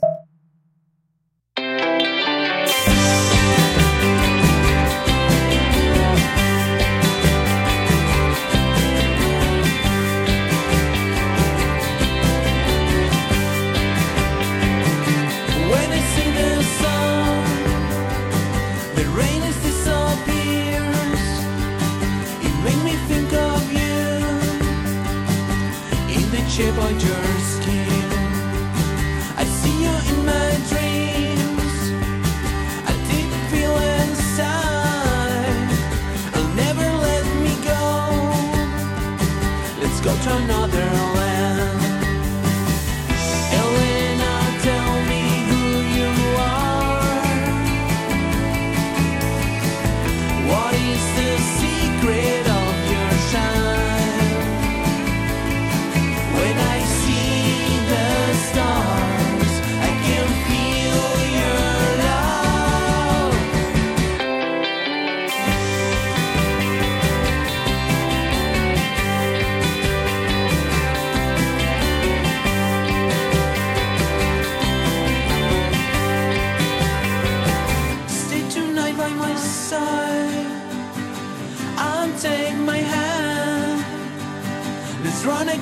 the world.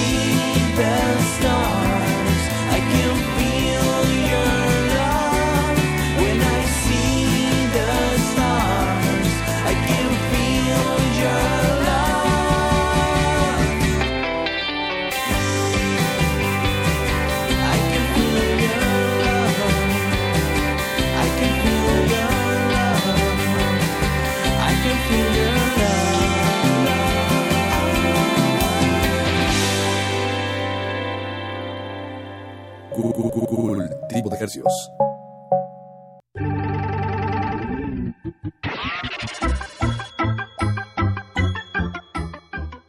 Acabamos de escuchar The Secret of Your Shine de Omar Vox, nuestro invitado esta noche. Esto no es Universal Stereo. Esto es Radio UNAM 96.1 de FM. Y creo que me salió un poco el tono por las referencias de la canción que acabamos de escuchar. ¿A- a como qué te de, sonó, de- ajá, como de Britpop, como Sí. de...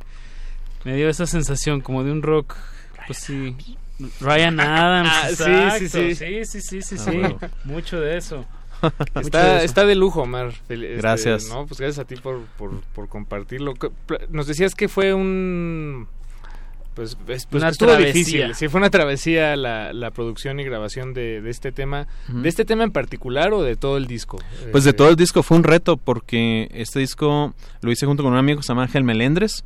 Él es, es también guitarrista, eh, tiene proyectos, ha estado tocando en proyectos grandes también. eh, con- con- con- pues ha trabajado con, con- con Carla Morrison. Carla Morrison, ok. Ajá, entonces, eh, él tiene como ciertos conocimientos de, de un cierto sonido que yo buscaba en particular. Y este y me junté con él, eh, com- compramos equipo de audio, monitores, interfase y aparte pues, conseguimos también, por ejemplo, guitarras para que dieran ese sonido, que es una Dan Electro de 12 cuerdas. Sí, suena, porque ajá. no alcanzamos a conseguir ya la Rickenbacker, ¿no? Pero, pero bueno, ya la Dan Electro nos, nos hizo el paro ahí para que sonara como más Brit el rollo. Y las guitarras acústicas, todo. Y fue muy interesante, fue- estuvo muy padre, aprendí mucho de, de él y del proceso de trabajo que hicimos. Eh, las baterías también fueron grabadas por, por un amigo que se llama Esteban Vázquez, un gran baterista de aquí de Tijuana también, que está ahorita radicando aquí en Ciudad de México.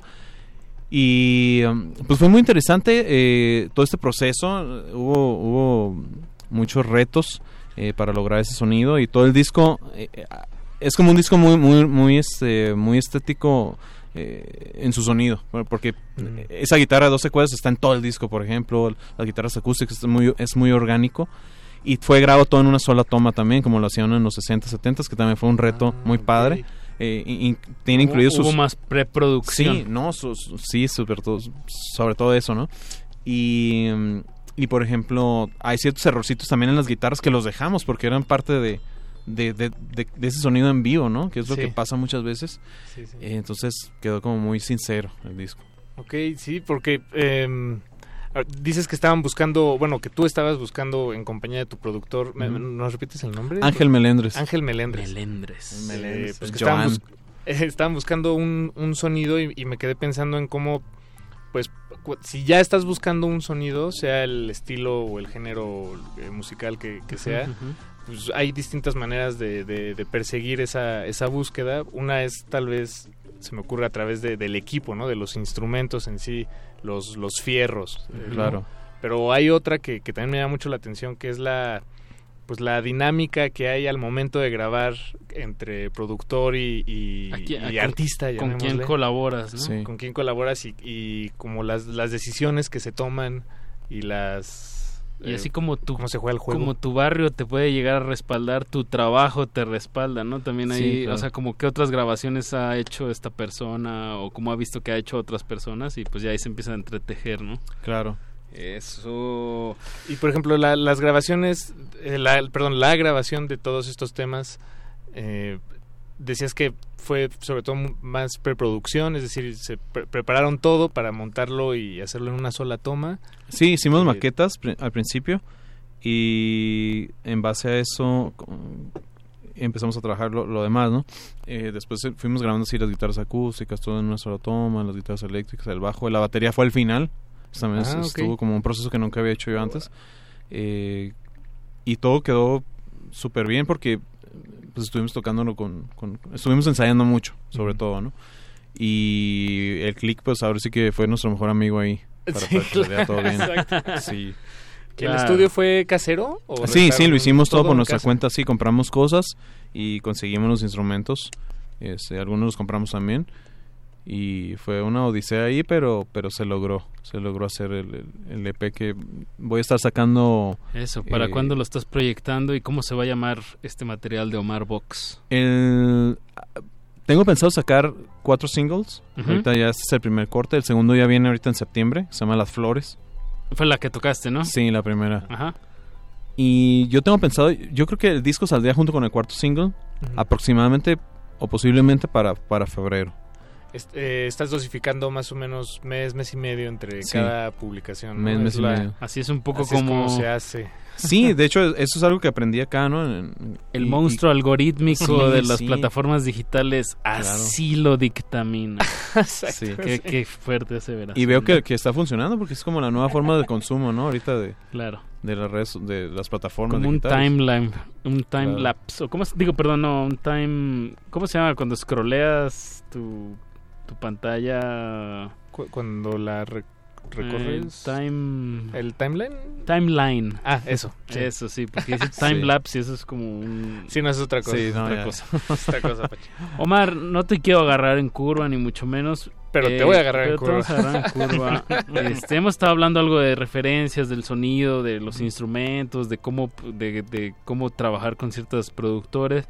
Pues me gustaría que nos compartieras a nosotros, a mí a- y a Paco y a la audiencia, pues alguna, alguna- algo que, que estés escuchando o, algo que quieras compartirnos que creas que, que de alguna manera tiene que ver con tu proyecto, exacto.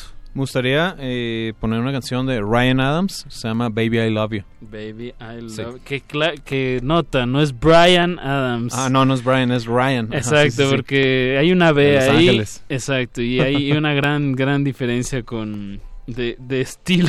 Sí. Sí, es un track que, que nos gustó mucho a Ángel y a mí, que, es, que somos este, muy, muy, este, muy seguidores como de la música así de Tom Petty, de Ryan Adams.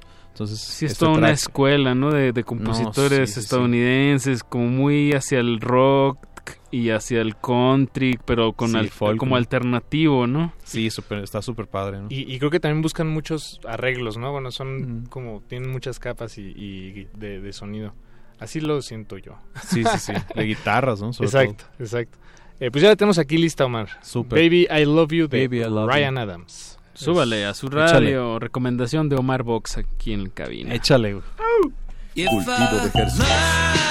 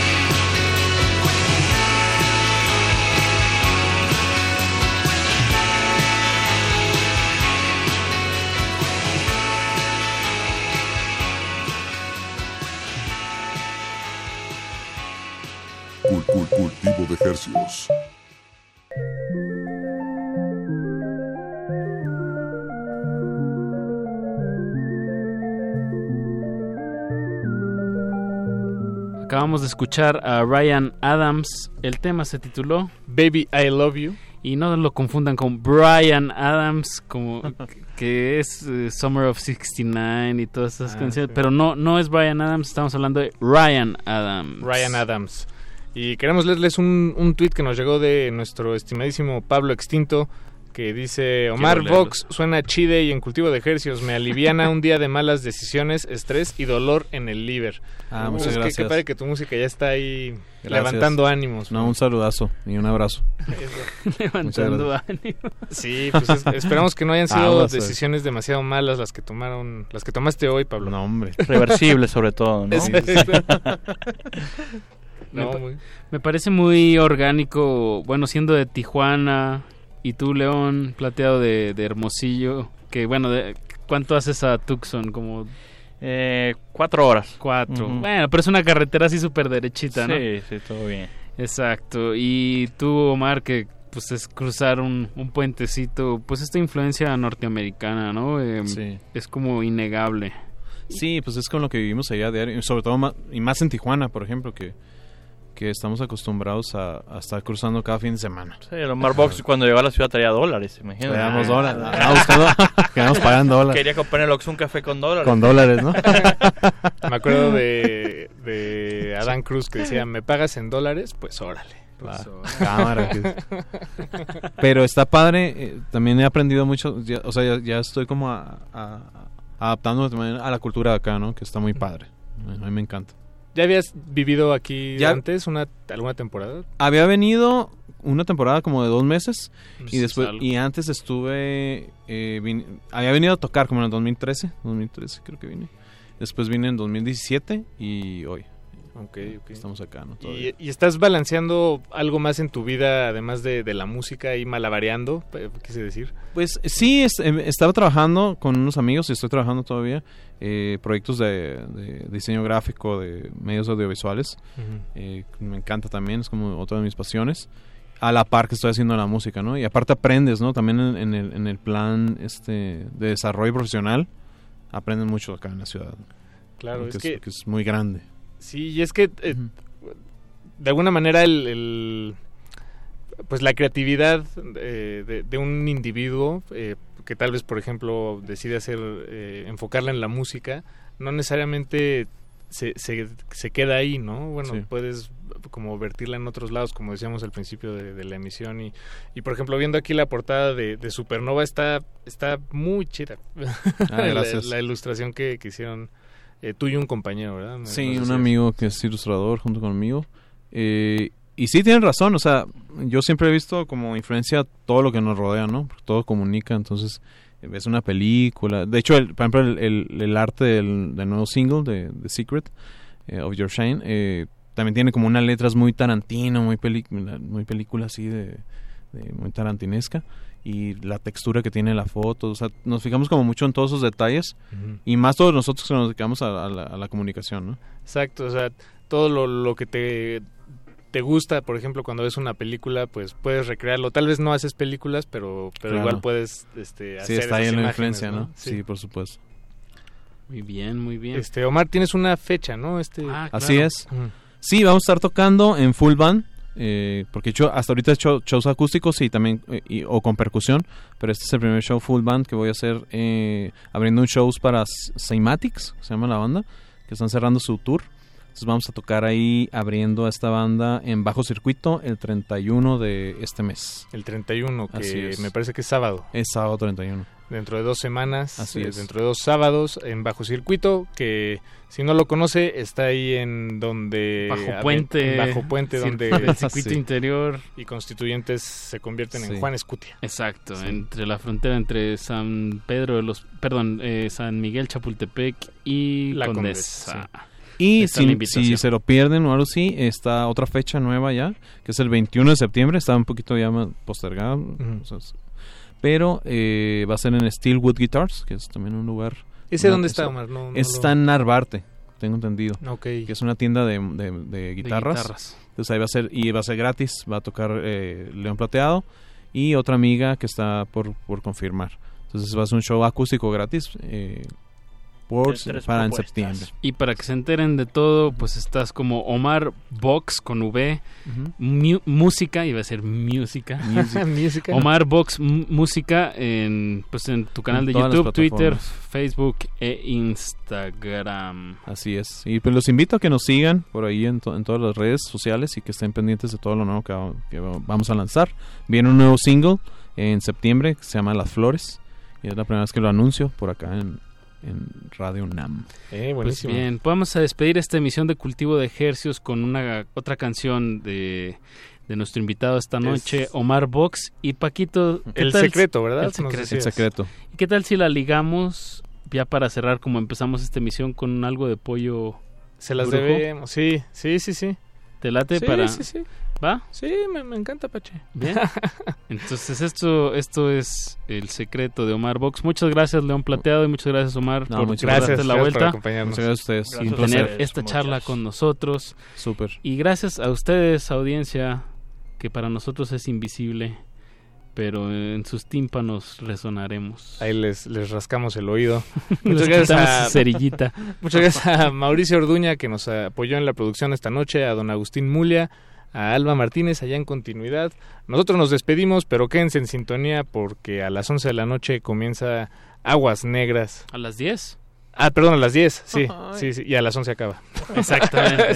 pues música, gracias por escuchar. Y mañana nos escuchamos en el Buscapiés de dos horas, de 10 a 12 de la noche. Así es, cinco años de resistencia modulada. Cinco. Los dejamos con El secreto de Omar Vox. Cul- cul- cul- cultivo de hercios.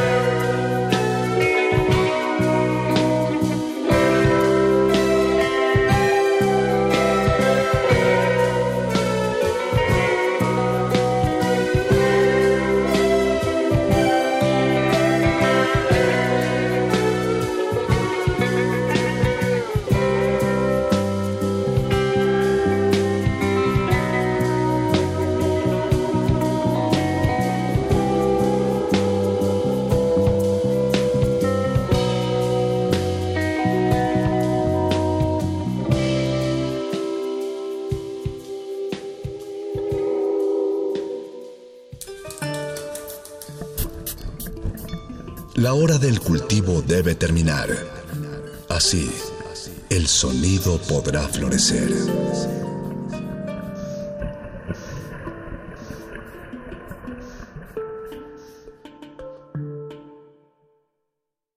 ...2019... ...200 años del nacimiento de Herman Melville...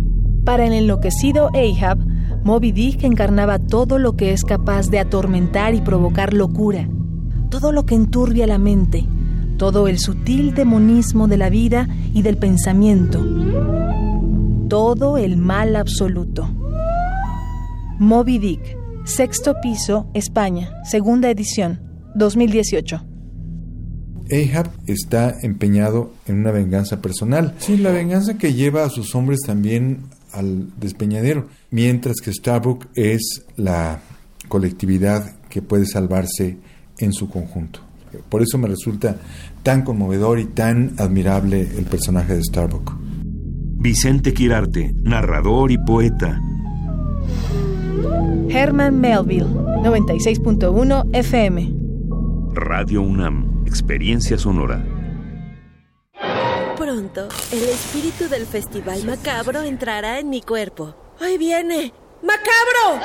¿Estás aquí? Sí. Cumplo 18 años y vengo con el fantasma de la ópera, el vampiro, la llorona y otros espectros del inframundo, manifestándome del 21 de agosto al 1 de septiembre. Sigue las redes sociales Macabro Fitch en Facebook, Twitter e Instagram o visita macabro.mx. Este libro va a contener una de dos historias trascendentes. La vuelta de un hombre con un antiguo amor o la oportunidad de un hijo de hacer las paces con su padre. Los lunes de teatro de Radio UNAM te invitamos a ver cómo Julián y Bernardo intentan reconciliarse con su pasado en la puesta en escena El Encuentro, de Daniel García. Todos los lunes de agosto a las 20 horas en la sala Julián Carrillo de Radio UNAM. Adolfo Prieto, 133 Colonia del Valle, cerca del Metrobús Amores. Entrada libre. No es vivir cada día como si fuera el último, es vivir cada día para hacer el siguiente mejor. Radio UNAM, experiencia sonora.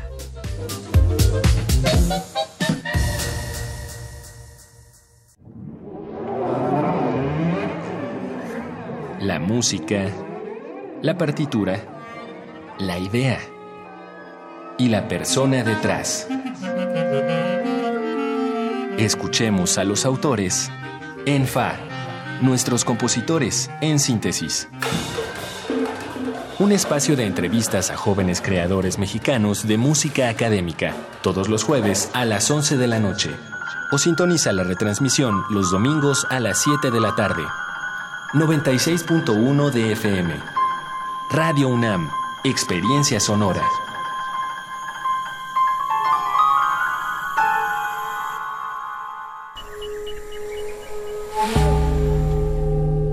Existen flores en medio de los pantanos. Ecosistemas entre los charcos. La basura de unos es el tesoro de otros. La realidad es una máscara. Y cada una de sus verdades, una historia. Aguas negras. Ensuciamos porque la renovación está en limpiar. Limpiar.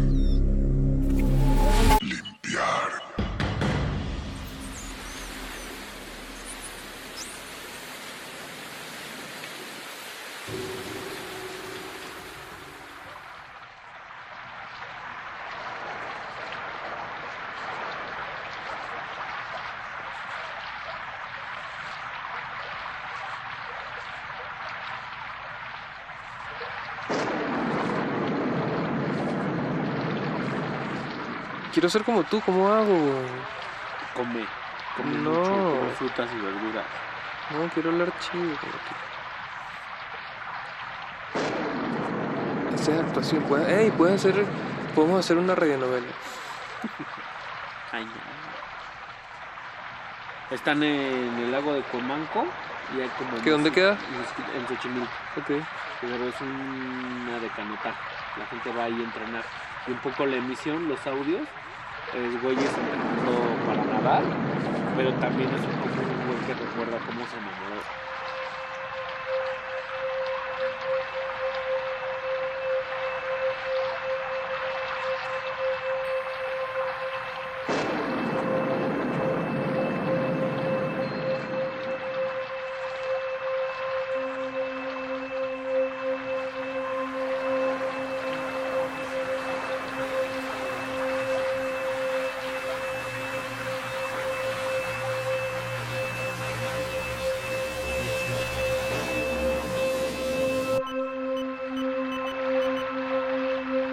pues dicen ellos les puso el 4 pues en ese momento una persona cercana a Rosario a Rosario. Flores. entonces que usted este tipo de, situaciones de temas el punto insisto es que tanto que tanto puede afectar la imparcialidad de un, juzgador. Y basándonos en la carrera este juez pues simplemente ha sido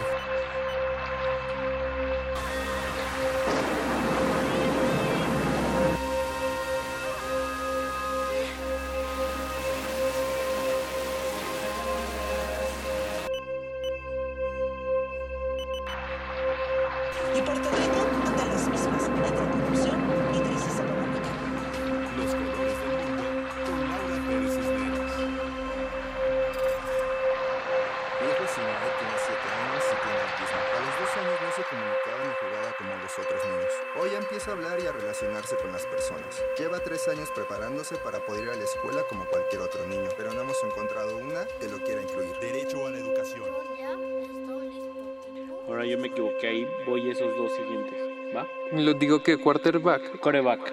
O sea, yo me imagino un... Quiero ser como tú, ¿cómo hago? Están en el lago de Comanco y hay como... ¿Qué dónde queda? Ahora yo me equivoqué ahí, voy esos dos siguientes, ¿va? Lo digo que quarterback. Coreback. O sea, yo me imagino un... Cada vez lo recuerdo menos, pero sí te puedo decir que. Cada vez lo recuerdo menos, pero sí En el pasado se le que conocía como el quarterback más veloz y con mayores asistencias de Acueducto de Guadalupe. arriba. Cuna de grandes jugadores de fútbol americano en el norte de la Ciudad de México. Antes esto era un acueducto que repartía agua a todas las colonias. ahora yo me equivoqué ahí, voy esos dos siguientes, ¿va? Lo digo que quarterback. Coreback. O sea, yo me imagino un...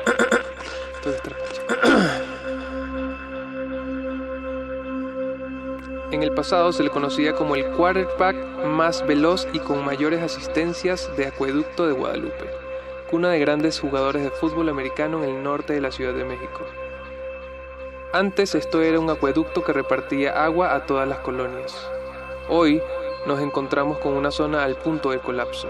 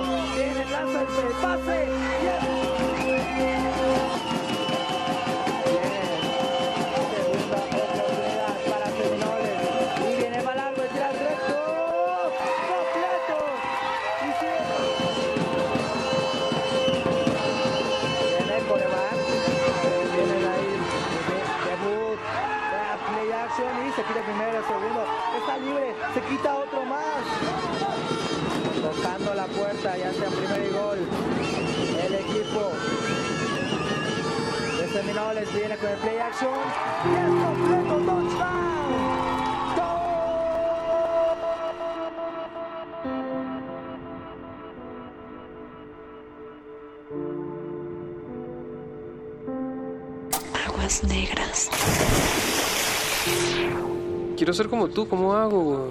Están en el lago de Cuemanco. Ahora yo me equivoqué ahí, voy esos dos siguientes. El titán del acueducto. Ahora yo me equivoqué ahí, voy esos dos siguientes. El titán del acueducto. Así se le conoce al que hoy parece que es el asmerreír de la zona. El comedor de tortas más voraz del mundo. Ojalá los ríos traigan otra suerte para el campeón. Oiga, seguramente usted se acuerda del meme, la historia del meme de Manuel Uribe, que aquí en las noticias la dimos a conocer y que pues se hizo del dominio mundial.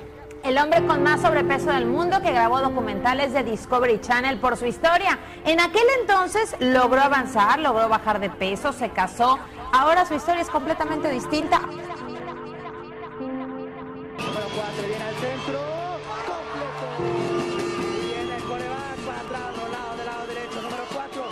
Alberto, usted, usted sinceramente se ha puesto a pensar cómo en la época de la Nueva España traían el agua desde Tlalnepantla acá a la vía de Guadalupe. ¿Cómo la transportaban? A ver, piénsele, piénsele, piénsele, piénsele. En un acueducto. Sí, este es el final a donde llegaba el agua de Tlalnepantla, el acueducto de Guadalupe. Eran 2.287 arcos que conformaban el acueducto de Guadalupe que transportaba o era vía para canalizar el agua desde Tlalnepantla hasta acá, la villa de Guadalupe. Fue en el gobierno de un virrey que ahora tiene una calle ahí en el centro de la ciudad, Revillagigedo. Se llamó Francisco de Güemes y Orcasitas, mejor. Obesidad. Obesidad. Man, man, man línea. Man línea. Levanta la cara. El titán del acueducto. Como cada noche tengo que poner mi puesto, las quesadiatletas. Así le puso a mi mujer, ¿yo qué? Que en paz descanse mi guapa. El anafre, los toppers con guisado, pero sobre todo la masa. Cuando agarro la masa, me acuerdo mucho de mis años de fútbol. El balón en mis manos era una cosa del otro mundo, muy a todo dar. El significado de mi vida me lo daba el deporte. Ahora todo es esta pinche esquina, esta colonia.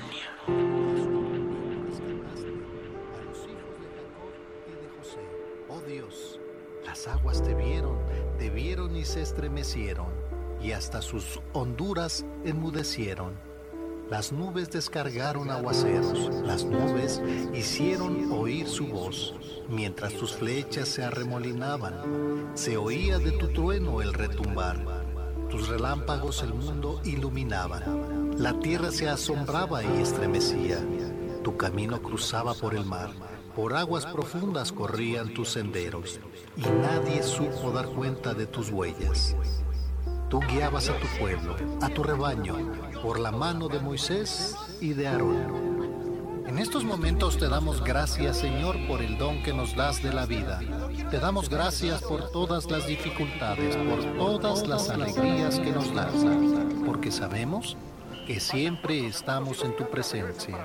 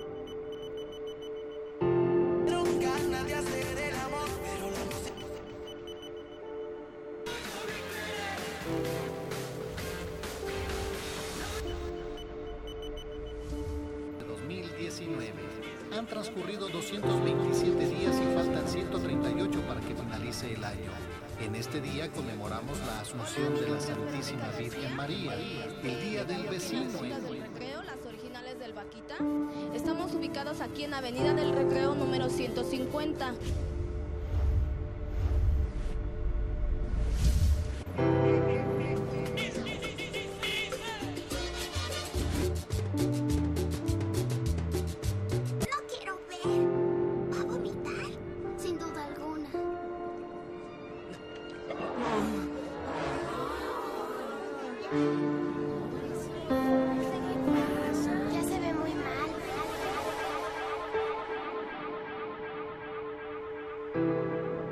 Aguas negras.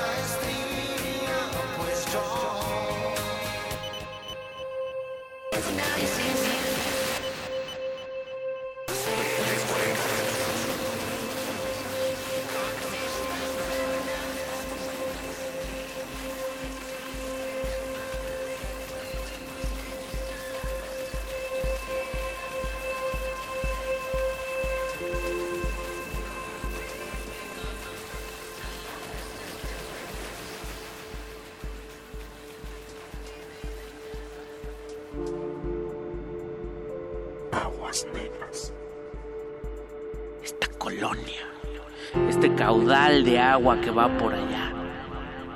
¿Escuchas? Como cada noche, tengo que poner mi puesto. El titán del acueducto.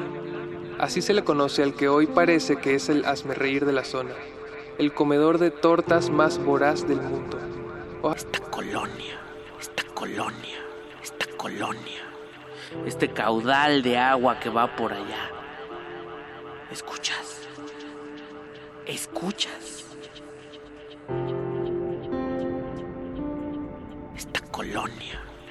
Este caudal de agua que va por allá. ¿Escuchas? ¿Escuchas?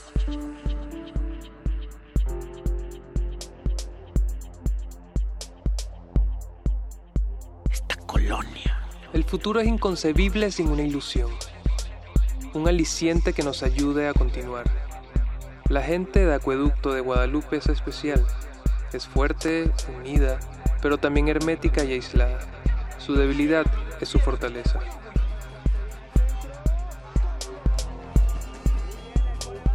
Esta colonia. El futuro es inconcebible sin una ilusión, un aliciente que nos ayude a continuar. La gente de Acueducto de Guadalupe es especial, es fuerte, unida, pero también hermética y aislada. Su debilidad es su fortaleza.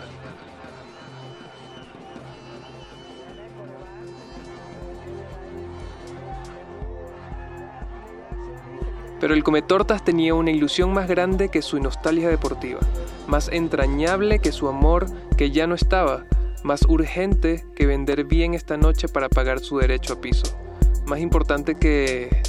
que...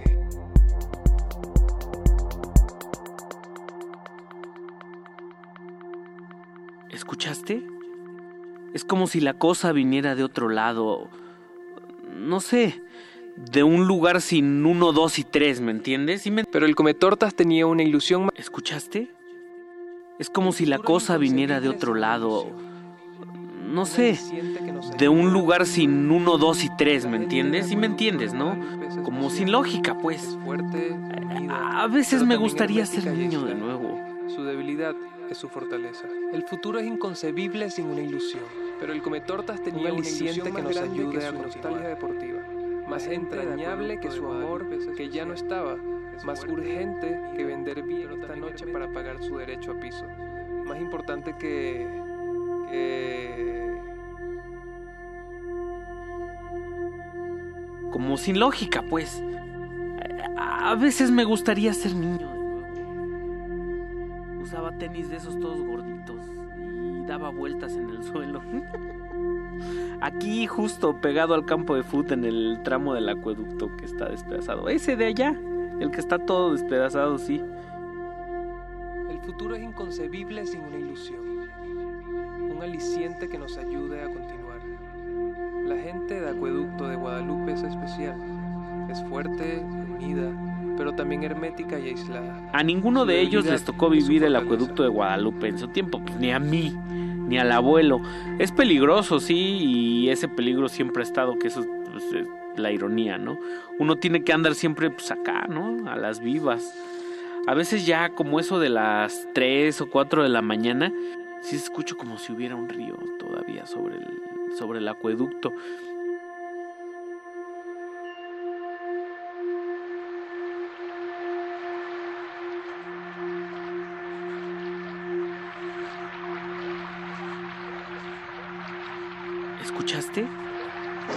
si la cosa viniera de otro lado. No sé. Pero el cometortas tenía una ilusión más grande que su nostalgia deportiva. Como sin lógica, pues. A veces me gustaría ser niño de nuevo. Los chavos vienen aquí los sábados, casi todos son de segunda o tercera generación, pero todos son de, de aquí, de, gente que vivía que hoy. Entrenan duro, pero también se chingan unas de hongos con quesillo, ¿eh? No te creas. Luego los regaño de que le quitan el epazote, pues ese también me lo cobraron.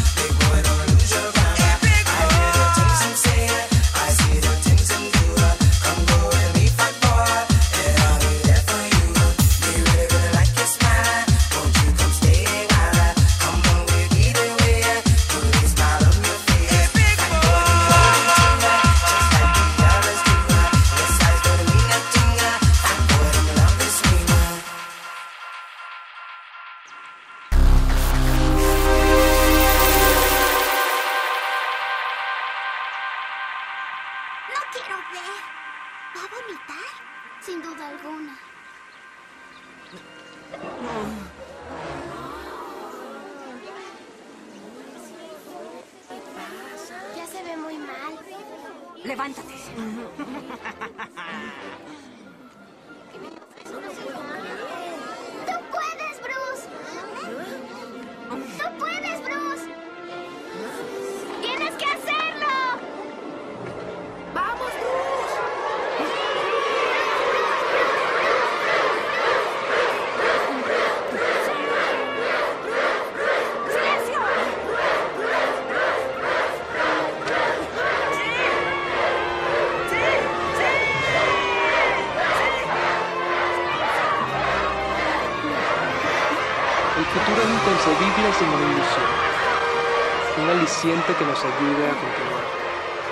gente de Acueducto de Guadalupe es especial, es fuerte, unida, pero también hermética y aislada.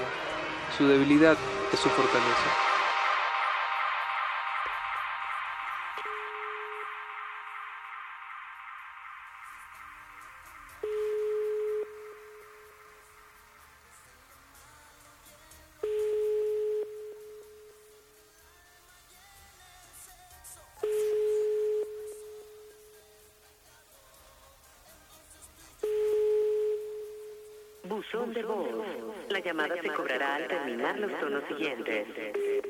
Obesidad. Pues no, brother, no nos contestó. Sí, eh, creo que había dejado otro número, no sé si lo tengan aún. Ah, sí, sí lo tengo. ¿Quieres que allí intente? A ver, por favor. Órale, va, va,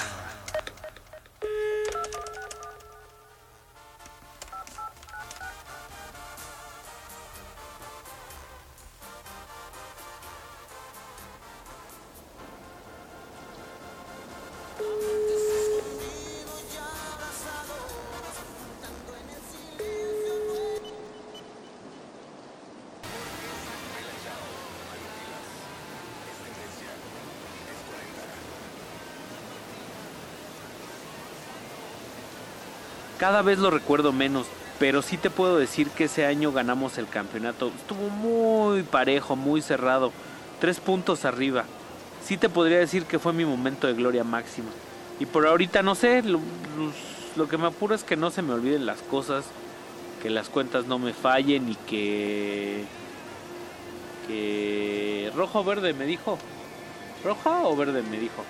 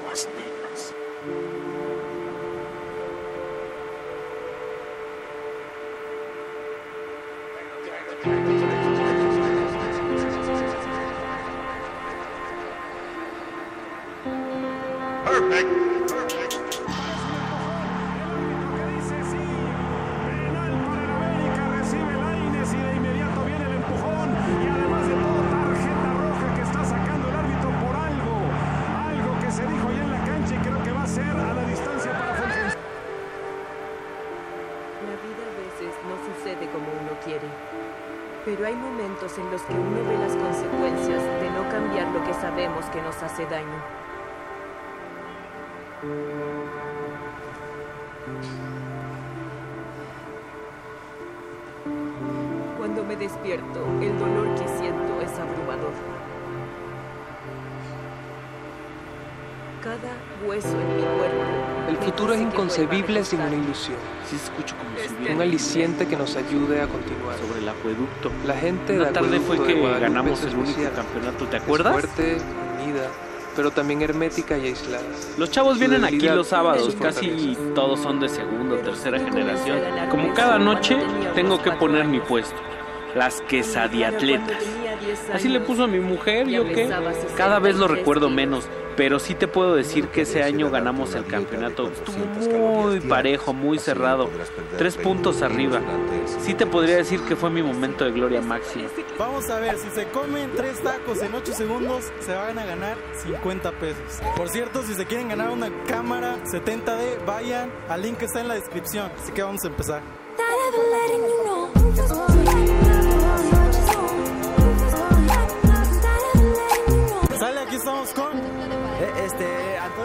¿Te gustan los tacos? Sí, me encantan los veis. Eres bien golosa. Si te comes tres tacos en 8 segundos, te voy a dar 50 pesos. ¿Tres en 8? Arre. Tres tacos. Ahorita sales, ahorita sales. En 3, 2, 1, ya. 1,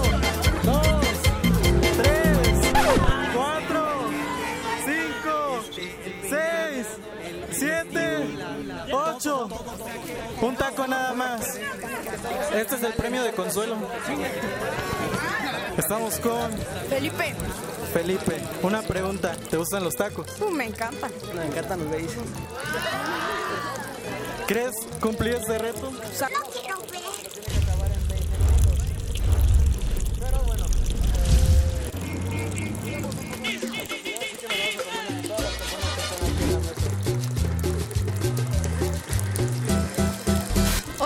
Nombre así es Verónica que- García. Este, yo trabajo aquí en las tortas del Recreo, las originales del Vaquita. Estamos ubicados aquí en Avenida del Recreo número 150, esquina con Callejón de Zapotla, en la delegación Iztacalco. Quiero ser como tú, ¿cómo hago? Esta tortería fue fundada por Paulino García, que es mi abuelo, hace 54 años y nosotros seguimos con la tradición de estas tortas, que nuestra especialidad es la pierna al horno. Estar ahí por supuesto, papi seguir Gracias, papi. Todo lo que necesitamos para preparar estas tortas, ahora sí que es, es de tamaño, es de tamaño grande. No usamos cebolla chiquita, ni jitomate chiquito, ni aguacate.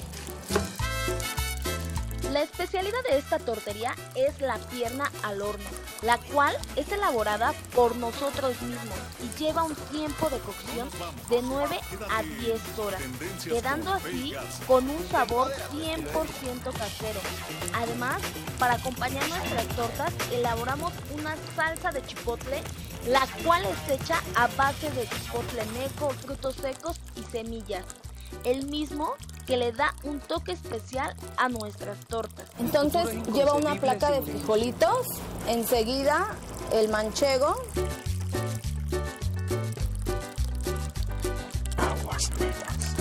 Bueno, más o menos este, en fines de semana nos llevamos alrededor de 5 kilos de manchego para preparar todas estas tortas. Ahorita ya este, te comento, va el pan, el frijol, el manchego y vamos a pasar a la carne, que es este, pierna al horno, que esta es nuestra especialidad de la casa. Tenemos diferentes este, tamaños de torta. Esta que estoy elaborando ahorita es la jumbo. Pesa alrededor de 5 kilos. Todas, todas las tortas de los diferentes tamaños llevan los mismos ingredientes, que son alrededor de 13 ingredientes. Esta torta jumbo pesa alrededor de 5 kilos. La torta mediana, que es esta,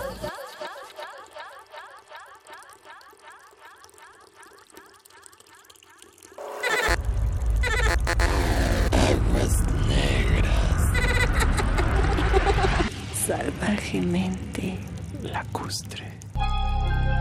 El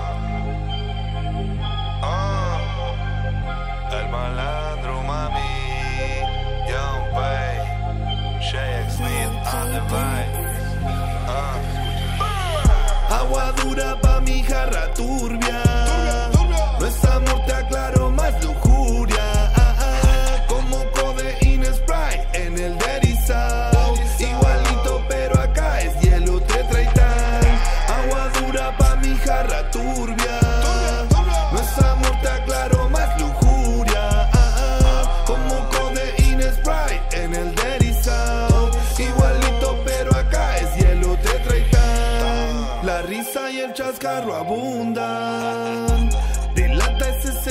ese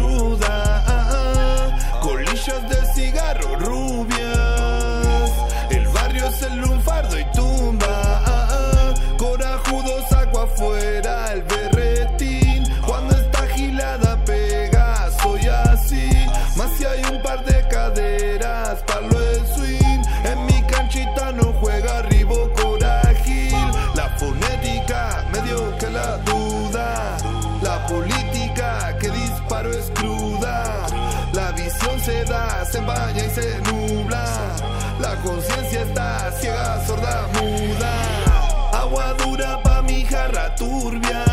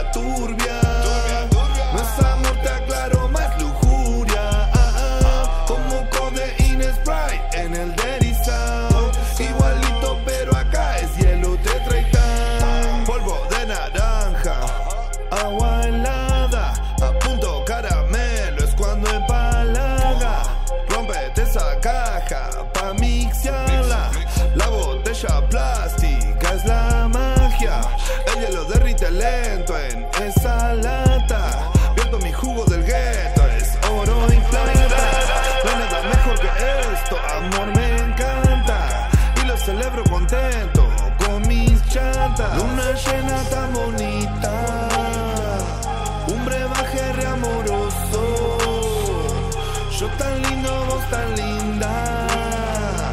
Todo bello, todo hermoso.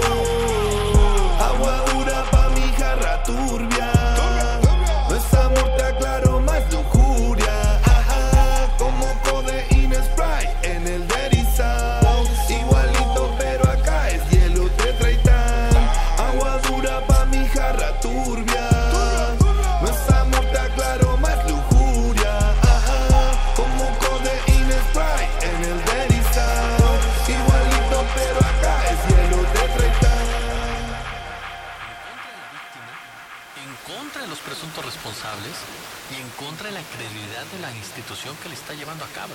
Son tantas filtraciones que, como dices, ya estamos viendo por todos lados diferentes temas que en algunos sentidos, la verdad, Es como si la cosa viniera de otro lado, como sin lógica, pues. por ejemplo, A veces me gustaría "No ser niño de nuevo.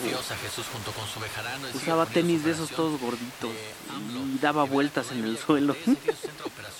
Aquí justo pegado al campo de fútbol en el tramo del acueducto que está despedazado. Ese de allá, el que está todo despedazado, sí.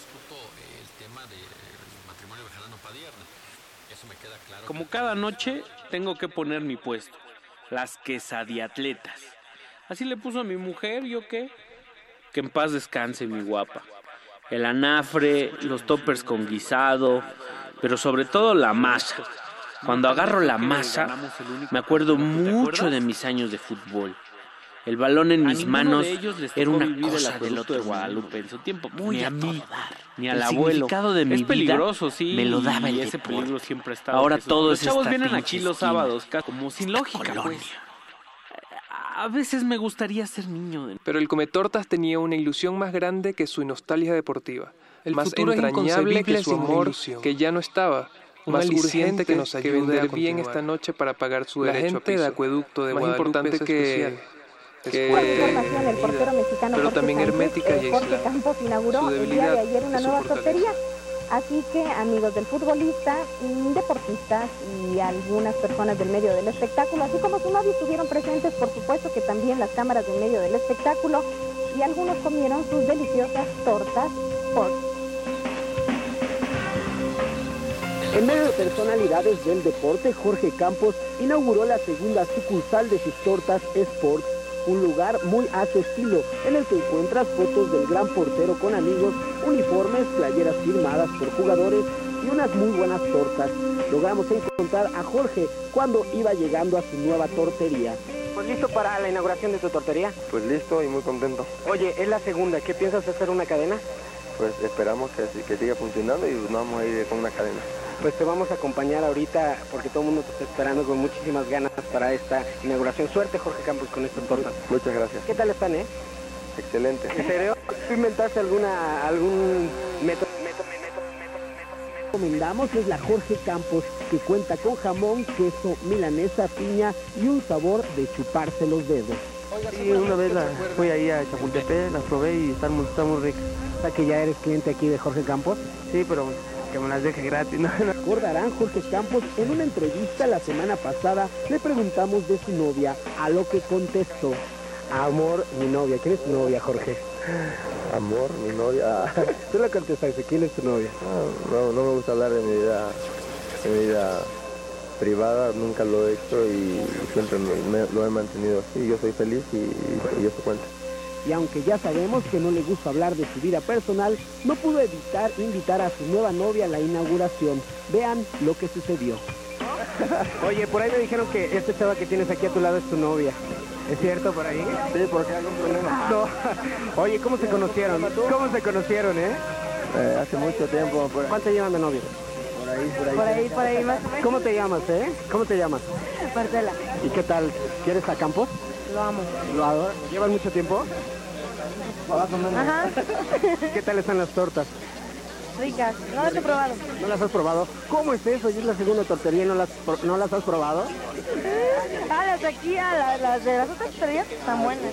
Bueno, pues los dejo. Deliciosas. Ok. Ustedes ya la conocen, tanto a la nueva tortería como a la nueva novia. Usted no lo toma chunga, tío, tío Alberto. Sí, aquí había una fuente, pues, pero bueno, eh, ya saben, lo agarraban de bebederos de caballos o la gente como usted se metía en épocas de calor a chapotear allí. Lo que pasa es que no nos ponemos a pensar, pero ahora viene el problema del estiaje. ¿eh? Aquí en la Ciudad de México los ríos se secan y entonces en algunas regiones de la ciudad hay escasez de agua. Sí hay agua, pero en menor medida. Bueno, pues para eso servían este. ¿Se acuerdan del acueducto de acá del Salto del Agua que venía desde el cerro de Chapultepec? Bueno, pues véanlo, ahí había la fuente y ahí los ponían a los caballos a beber agua de ahí. Así, aquí Pero vamos a recorrer porque miren, su estilo arquitectónico es barroco, tiene una corona real allá, tiene algunos angelitos, unas figuras y por supuesto esa belleza de los antiguos artesanos indígenas que hacían obras de arte con la cantera.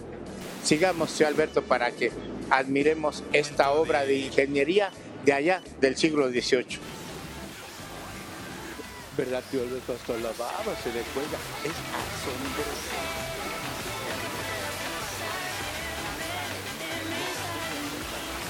Tecnológicamente como nuestro.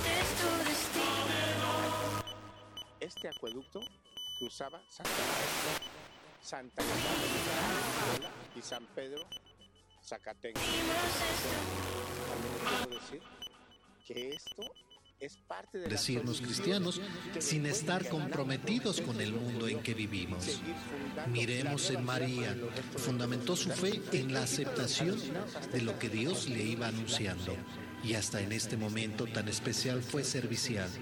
No dudó en viajar para estar junto a su prima Isabel, embarazada como ella. María, como madre. Pero el Cometortas tenía una ilusión más grande que su nostalgia deportiva, más entrañable que su amor que ya no estaba, más urgente que vender bien esta noche para pagar su derecho a piso, más importante que que se realizó definitivamente el plan de ¿Escuchaste? trazado y Es como si la cosa viniera de otro lado. Como cada noche tengo que poner mi puesto. De un lugar sin uno, dos y tres, ¿me entiendes? Así ¿Sí me entiendes, no? mujer, ¿yo qué? Como sin El lógica, pues. del acueducto. A Así veces se me gustaría que hoy parece nuevo. que es el hazme de la zona. Ahora yo me quedé Queridos ahí, hermanos, voy esos dos siguientes. hoy Están vamos en a el lago de a Cuemanco María, y hay como... ¿Que dónde queda? Gracias escucho como si hubiera un río todavía sobre, el- sobre el acueducto. Una tarde fue que ganamos el único campeonato, ¿te acuerdas?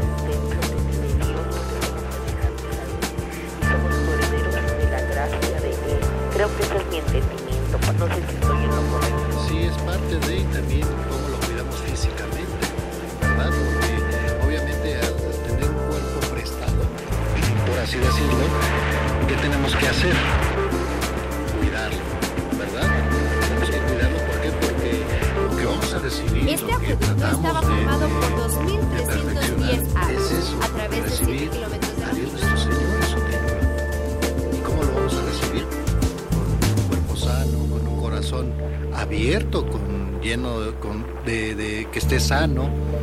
Obviamente va, va, vamos, va de la mano lo espiritual con lo físico también. ¿Por qué? Porque tenemos que estar físicamente bien, lo, mejor posible, sanamente, comer. Tenemos la oportunidad en nuestro México maravilloso, nuestro México, México que está lleno de, de maravillas, Ventisca, el área de que tenemos de todo, tenemos la se reportó una balacera. Los hechos ocurrieron cuando una patrulla costo, de seguridad ¿verdad? capitalina trasladaba a un ciudadano la- que presuntamente iba a realizar una operación bancaria. Al llegar a la institución fueron interceptados por seis sujetos que desarmaron a los oficiales. Sin embargo, un elemento de seguridad que se encontraba al interior de la plaza salió a auxiliar a sus compañeros, lo que desató un enfrentamiento a tiros que dejó un policía herido y varios vehículos con impactos de arma de fuego y desafortunadamente es una situación que ocurre mucho en estas épocas de fin de año.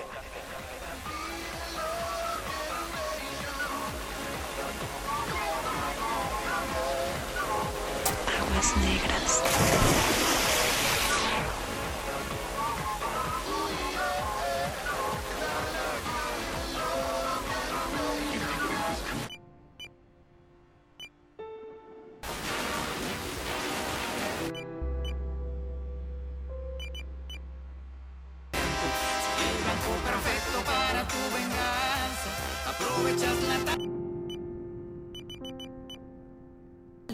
Indígenas. Gobierno de México.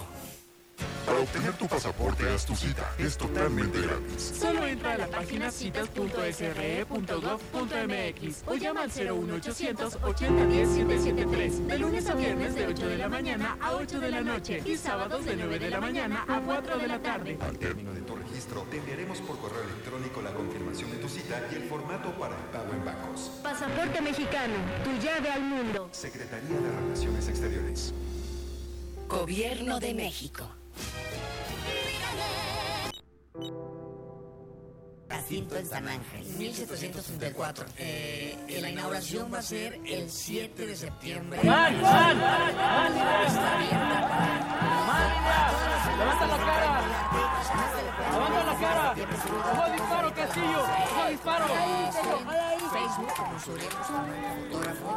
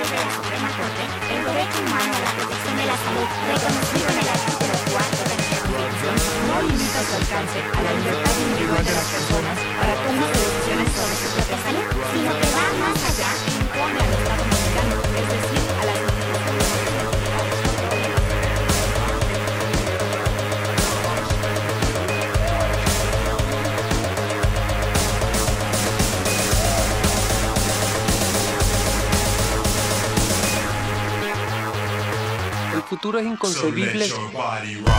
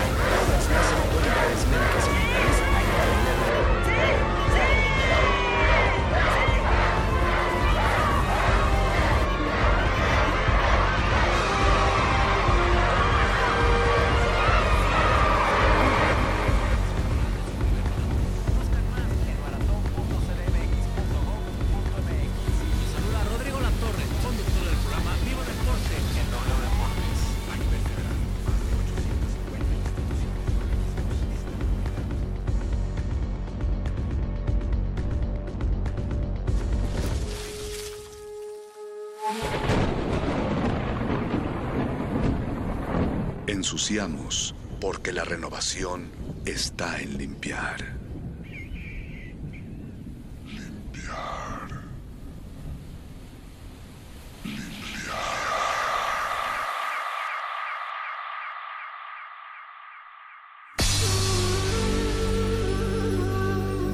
Por siglos nos hemos hecho escuchar. Nacimos como parte de esa inmensa mayoría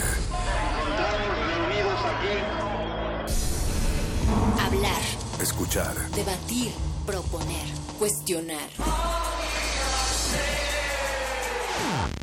Está en nuestra naturaleza. Seamos instrumentos de conciencia de nuestro pueblo. Usamos el sonido porque atraviesa obstáculos, muros, fronteras. Nosotros somos la resistencia.